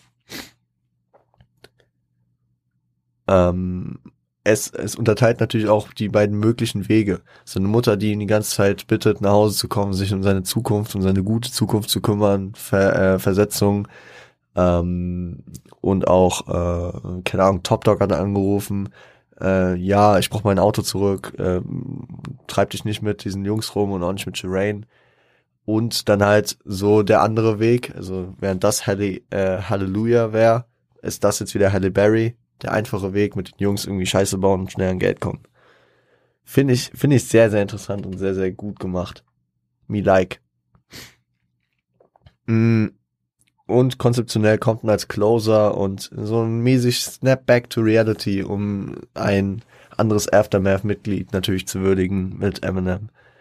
Ähm, ja, man sieht praktisch daran auch, wie er sich am Ende in Real entschieden hat, in, de in dem, dass Kendrick diesen Blow-up hatte und da rausgekommen ist und sich nicht für die falschen Sachen entschieden hat. Finde ich gut. So, ich glaube, da können wir jetzt auch einen Cut ziehen. Ähm, ganz kurz noch was gesagt. Playlist. Ich hatte, ich hatte mir jetzt über die letzten Tage auch einen Kopf gemacht, den ich aber äh, nicht auf die Shisha gepackt habe. Ähm, sorry. Es ist, äh, es ist spät. Es ist, ähm, ja, die, die Playlist, wie ihr sie so kennt, so die Rap Girl zum guten Ton Playlist, wo jetzt seit Folge 1 mal äh, strikter und mal, sag ich mal, etwas laissez-fairer immer mal Tracks hinzugefügt wurden, fühle ich momentan nicht mehr und werde sie auch nicht weiter füllen. Nicht so in der Art zumindest. Ich muss mir da echt nochmal was überlegen, weil ich finde, das ist dann ein zu großes Potpourri aus verschiedenen Sachen und ich weiß nicht, ich habe diese Playlist nicht einmal mir selbst angehört, weil ich dann, keine Ahnung, aus verschiedenen Situationen verschiedenste Sachen da zusammentreffen und es irgendwie nicht so ein wirklicher Hörgenuss ist, wenn ich zwischen Kalim, Kanye und keine Ahnung, Shirin David, dann Shindy und dann was auch immer, wenn alles miteinander so, wenn alles komplett äh, quer geht weil viele Sachen dann natürlich auch in sich krass gute Sachen sind, die dann aber so nicht funktionieren, wenn dazwischen fünf gute Laune-Tracks sind und ich dann jetzt zum Beispiel was von dem Album hier reinpacken würde. Deswegen, ich, ich muss mir mal überlegen, wie ich das mit der Playlist oder mit Playlisten in Zukunft mache. Könnt ihr mir auch gerne mal eure äh, Ideen zu ähm, schreiben. Einfach mal ein bisschen Feedback da lassen wie auch zu meiner Analyse zu diesem Album. Ich finde sogar, die Folge hat heute relativ gut geklappt, bis auf, dass sie halt leider ein bisschen zu spät jetzt online kommt. Das tut mir nochmal leid. Ich habe ein paar Tracks, die ich jetzt doch nochmal herausheben würde, als, ja, ähm, wichtige Tracks, aber so wirklich, das Album ist durch und durch stark, ja, also es ist äh, wahrscheinlich eines der besten Alben aller Zeiten. Es ist auf jeden Fall eines der besten Alben der 2010er Jahre und Kendrick hat äh, Section 80, was ja schon ein sehr, sehr starkes Ding war, nochmal um Weiten getoppt. Und ja, er, er zeigt, er zeigt einfach diesen, wie er ihn in Compton äh, als King Kendrick Lamar Vibe mittlerweile ankündigt. Ja, also es, es hat schon seine Gründe, warum äh, Kendrick so in den letzten Jahren einer meist gehypten und meist erwarteten Künstler jetzt auch äh, wieder in der aktuellen Lage ist. Und das nochmal kurz, um da den Verband, den Dachverband drüber zu legen. Ganz komische Ausdrucksweise. Auch nicht richtig. Egal. Also um die paar Tracks zu nennen, The Art of Peer Pressure, einfach für diesen Gruppenzwang, wie der da erklärt wird. Krass. Money Trees mit dem, mit dem, diese Entscheidung zwischen dem schnellen, dem richtigen Weg, äh, schnelles Geld oder den guten Weg gehen. Äh, Good Kid und Mad City, die, die zwei Teile des äh, Albumtitels, ne? Äh, Good Kid, der die Kernproblematiken aufruft. Mad City, was die Hood nochmal auf verschiedenste Ebenen auseinander nimmt, vor allem auch äh, die zwei Seiten von den Leuten, die reingehen in die Gangkultur und es rausschaffen, beziehungsweise dadurch groß werden mit MC8 und Kendrick, der es auf seinen Weg gemacht hat. Und Sing About Me am Diana First, was einfach so viel auf einmal aufrollt. Klar, ich könnte euch und Kimmer Vibe und äh, Swimpools kicken, aber ich glaube, die kennt man noch am ehesten und sie sind gut und es ist wirklich, ich liebe jeden Track auf diesem Album. Ja, fast jeden. Also ich sag mal, ja, egal. Die meisten Tracks liebe ich und äh, deswegen das einfach nur so als kleine Auswahl von fünf von zwölf Tracks. Äh, weil weniger hätte ich eh nicht nennen können. So, ähm, meine Uhr tickt. Ich habe 17 Minuten, bis die Folge oben sein sollte. Ich weiß gar nicht, ob das allein von der Mastering-Zeit klappt. Das heißt, es wird wahrscheinlich doch eins, weil ich dann auch zur vollen Stunde das irgendwie hochladen will. Also, ähm, wenn euch der Scheiß hier gefallen hat und ähm, mir hat es retrospektiv, jetzt gerade fühle ich mich gut, dass es, äh, es hat natürlich auch Spaß gemacht, wenn auch mit ein paar Höhen und Tiefen. Ähm, ich bin froh, wieder zurück zu sein. Frag mich die nächsten Wochen bitte nicht nach einer Kendrick-Album äh, irgendwas machen. Nein, nein. Ich brauche jetzt erstmal Pause von Kendrick. Wir uns am Freitag wieder und ich glaube, ich werde nicht direkt ein neues Album anreißen. Ich habe schon mal ein paar Ideen, was die nächsten Wochen an Alben kommen werden, aber lasst mir Zeit, lasst mir Zeit. Ich brauche ein bisschen Ruhe, ein bisschen, äh, ich muss mich auch noch ein bisschen um Uni-Stuff kümmern, aber ich bin back. Wir hören uns am Freitag wieder. Äh, Instagram, Spotify, überall gerne äh, Supporter lassen, wie ihr wollt. Ich lasse die Playlist weiter verlinkt erstmal unten und ähm, ja. Bis Freitag. Seid lieb zueinander.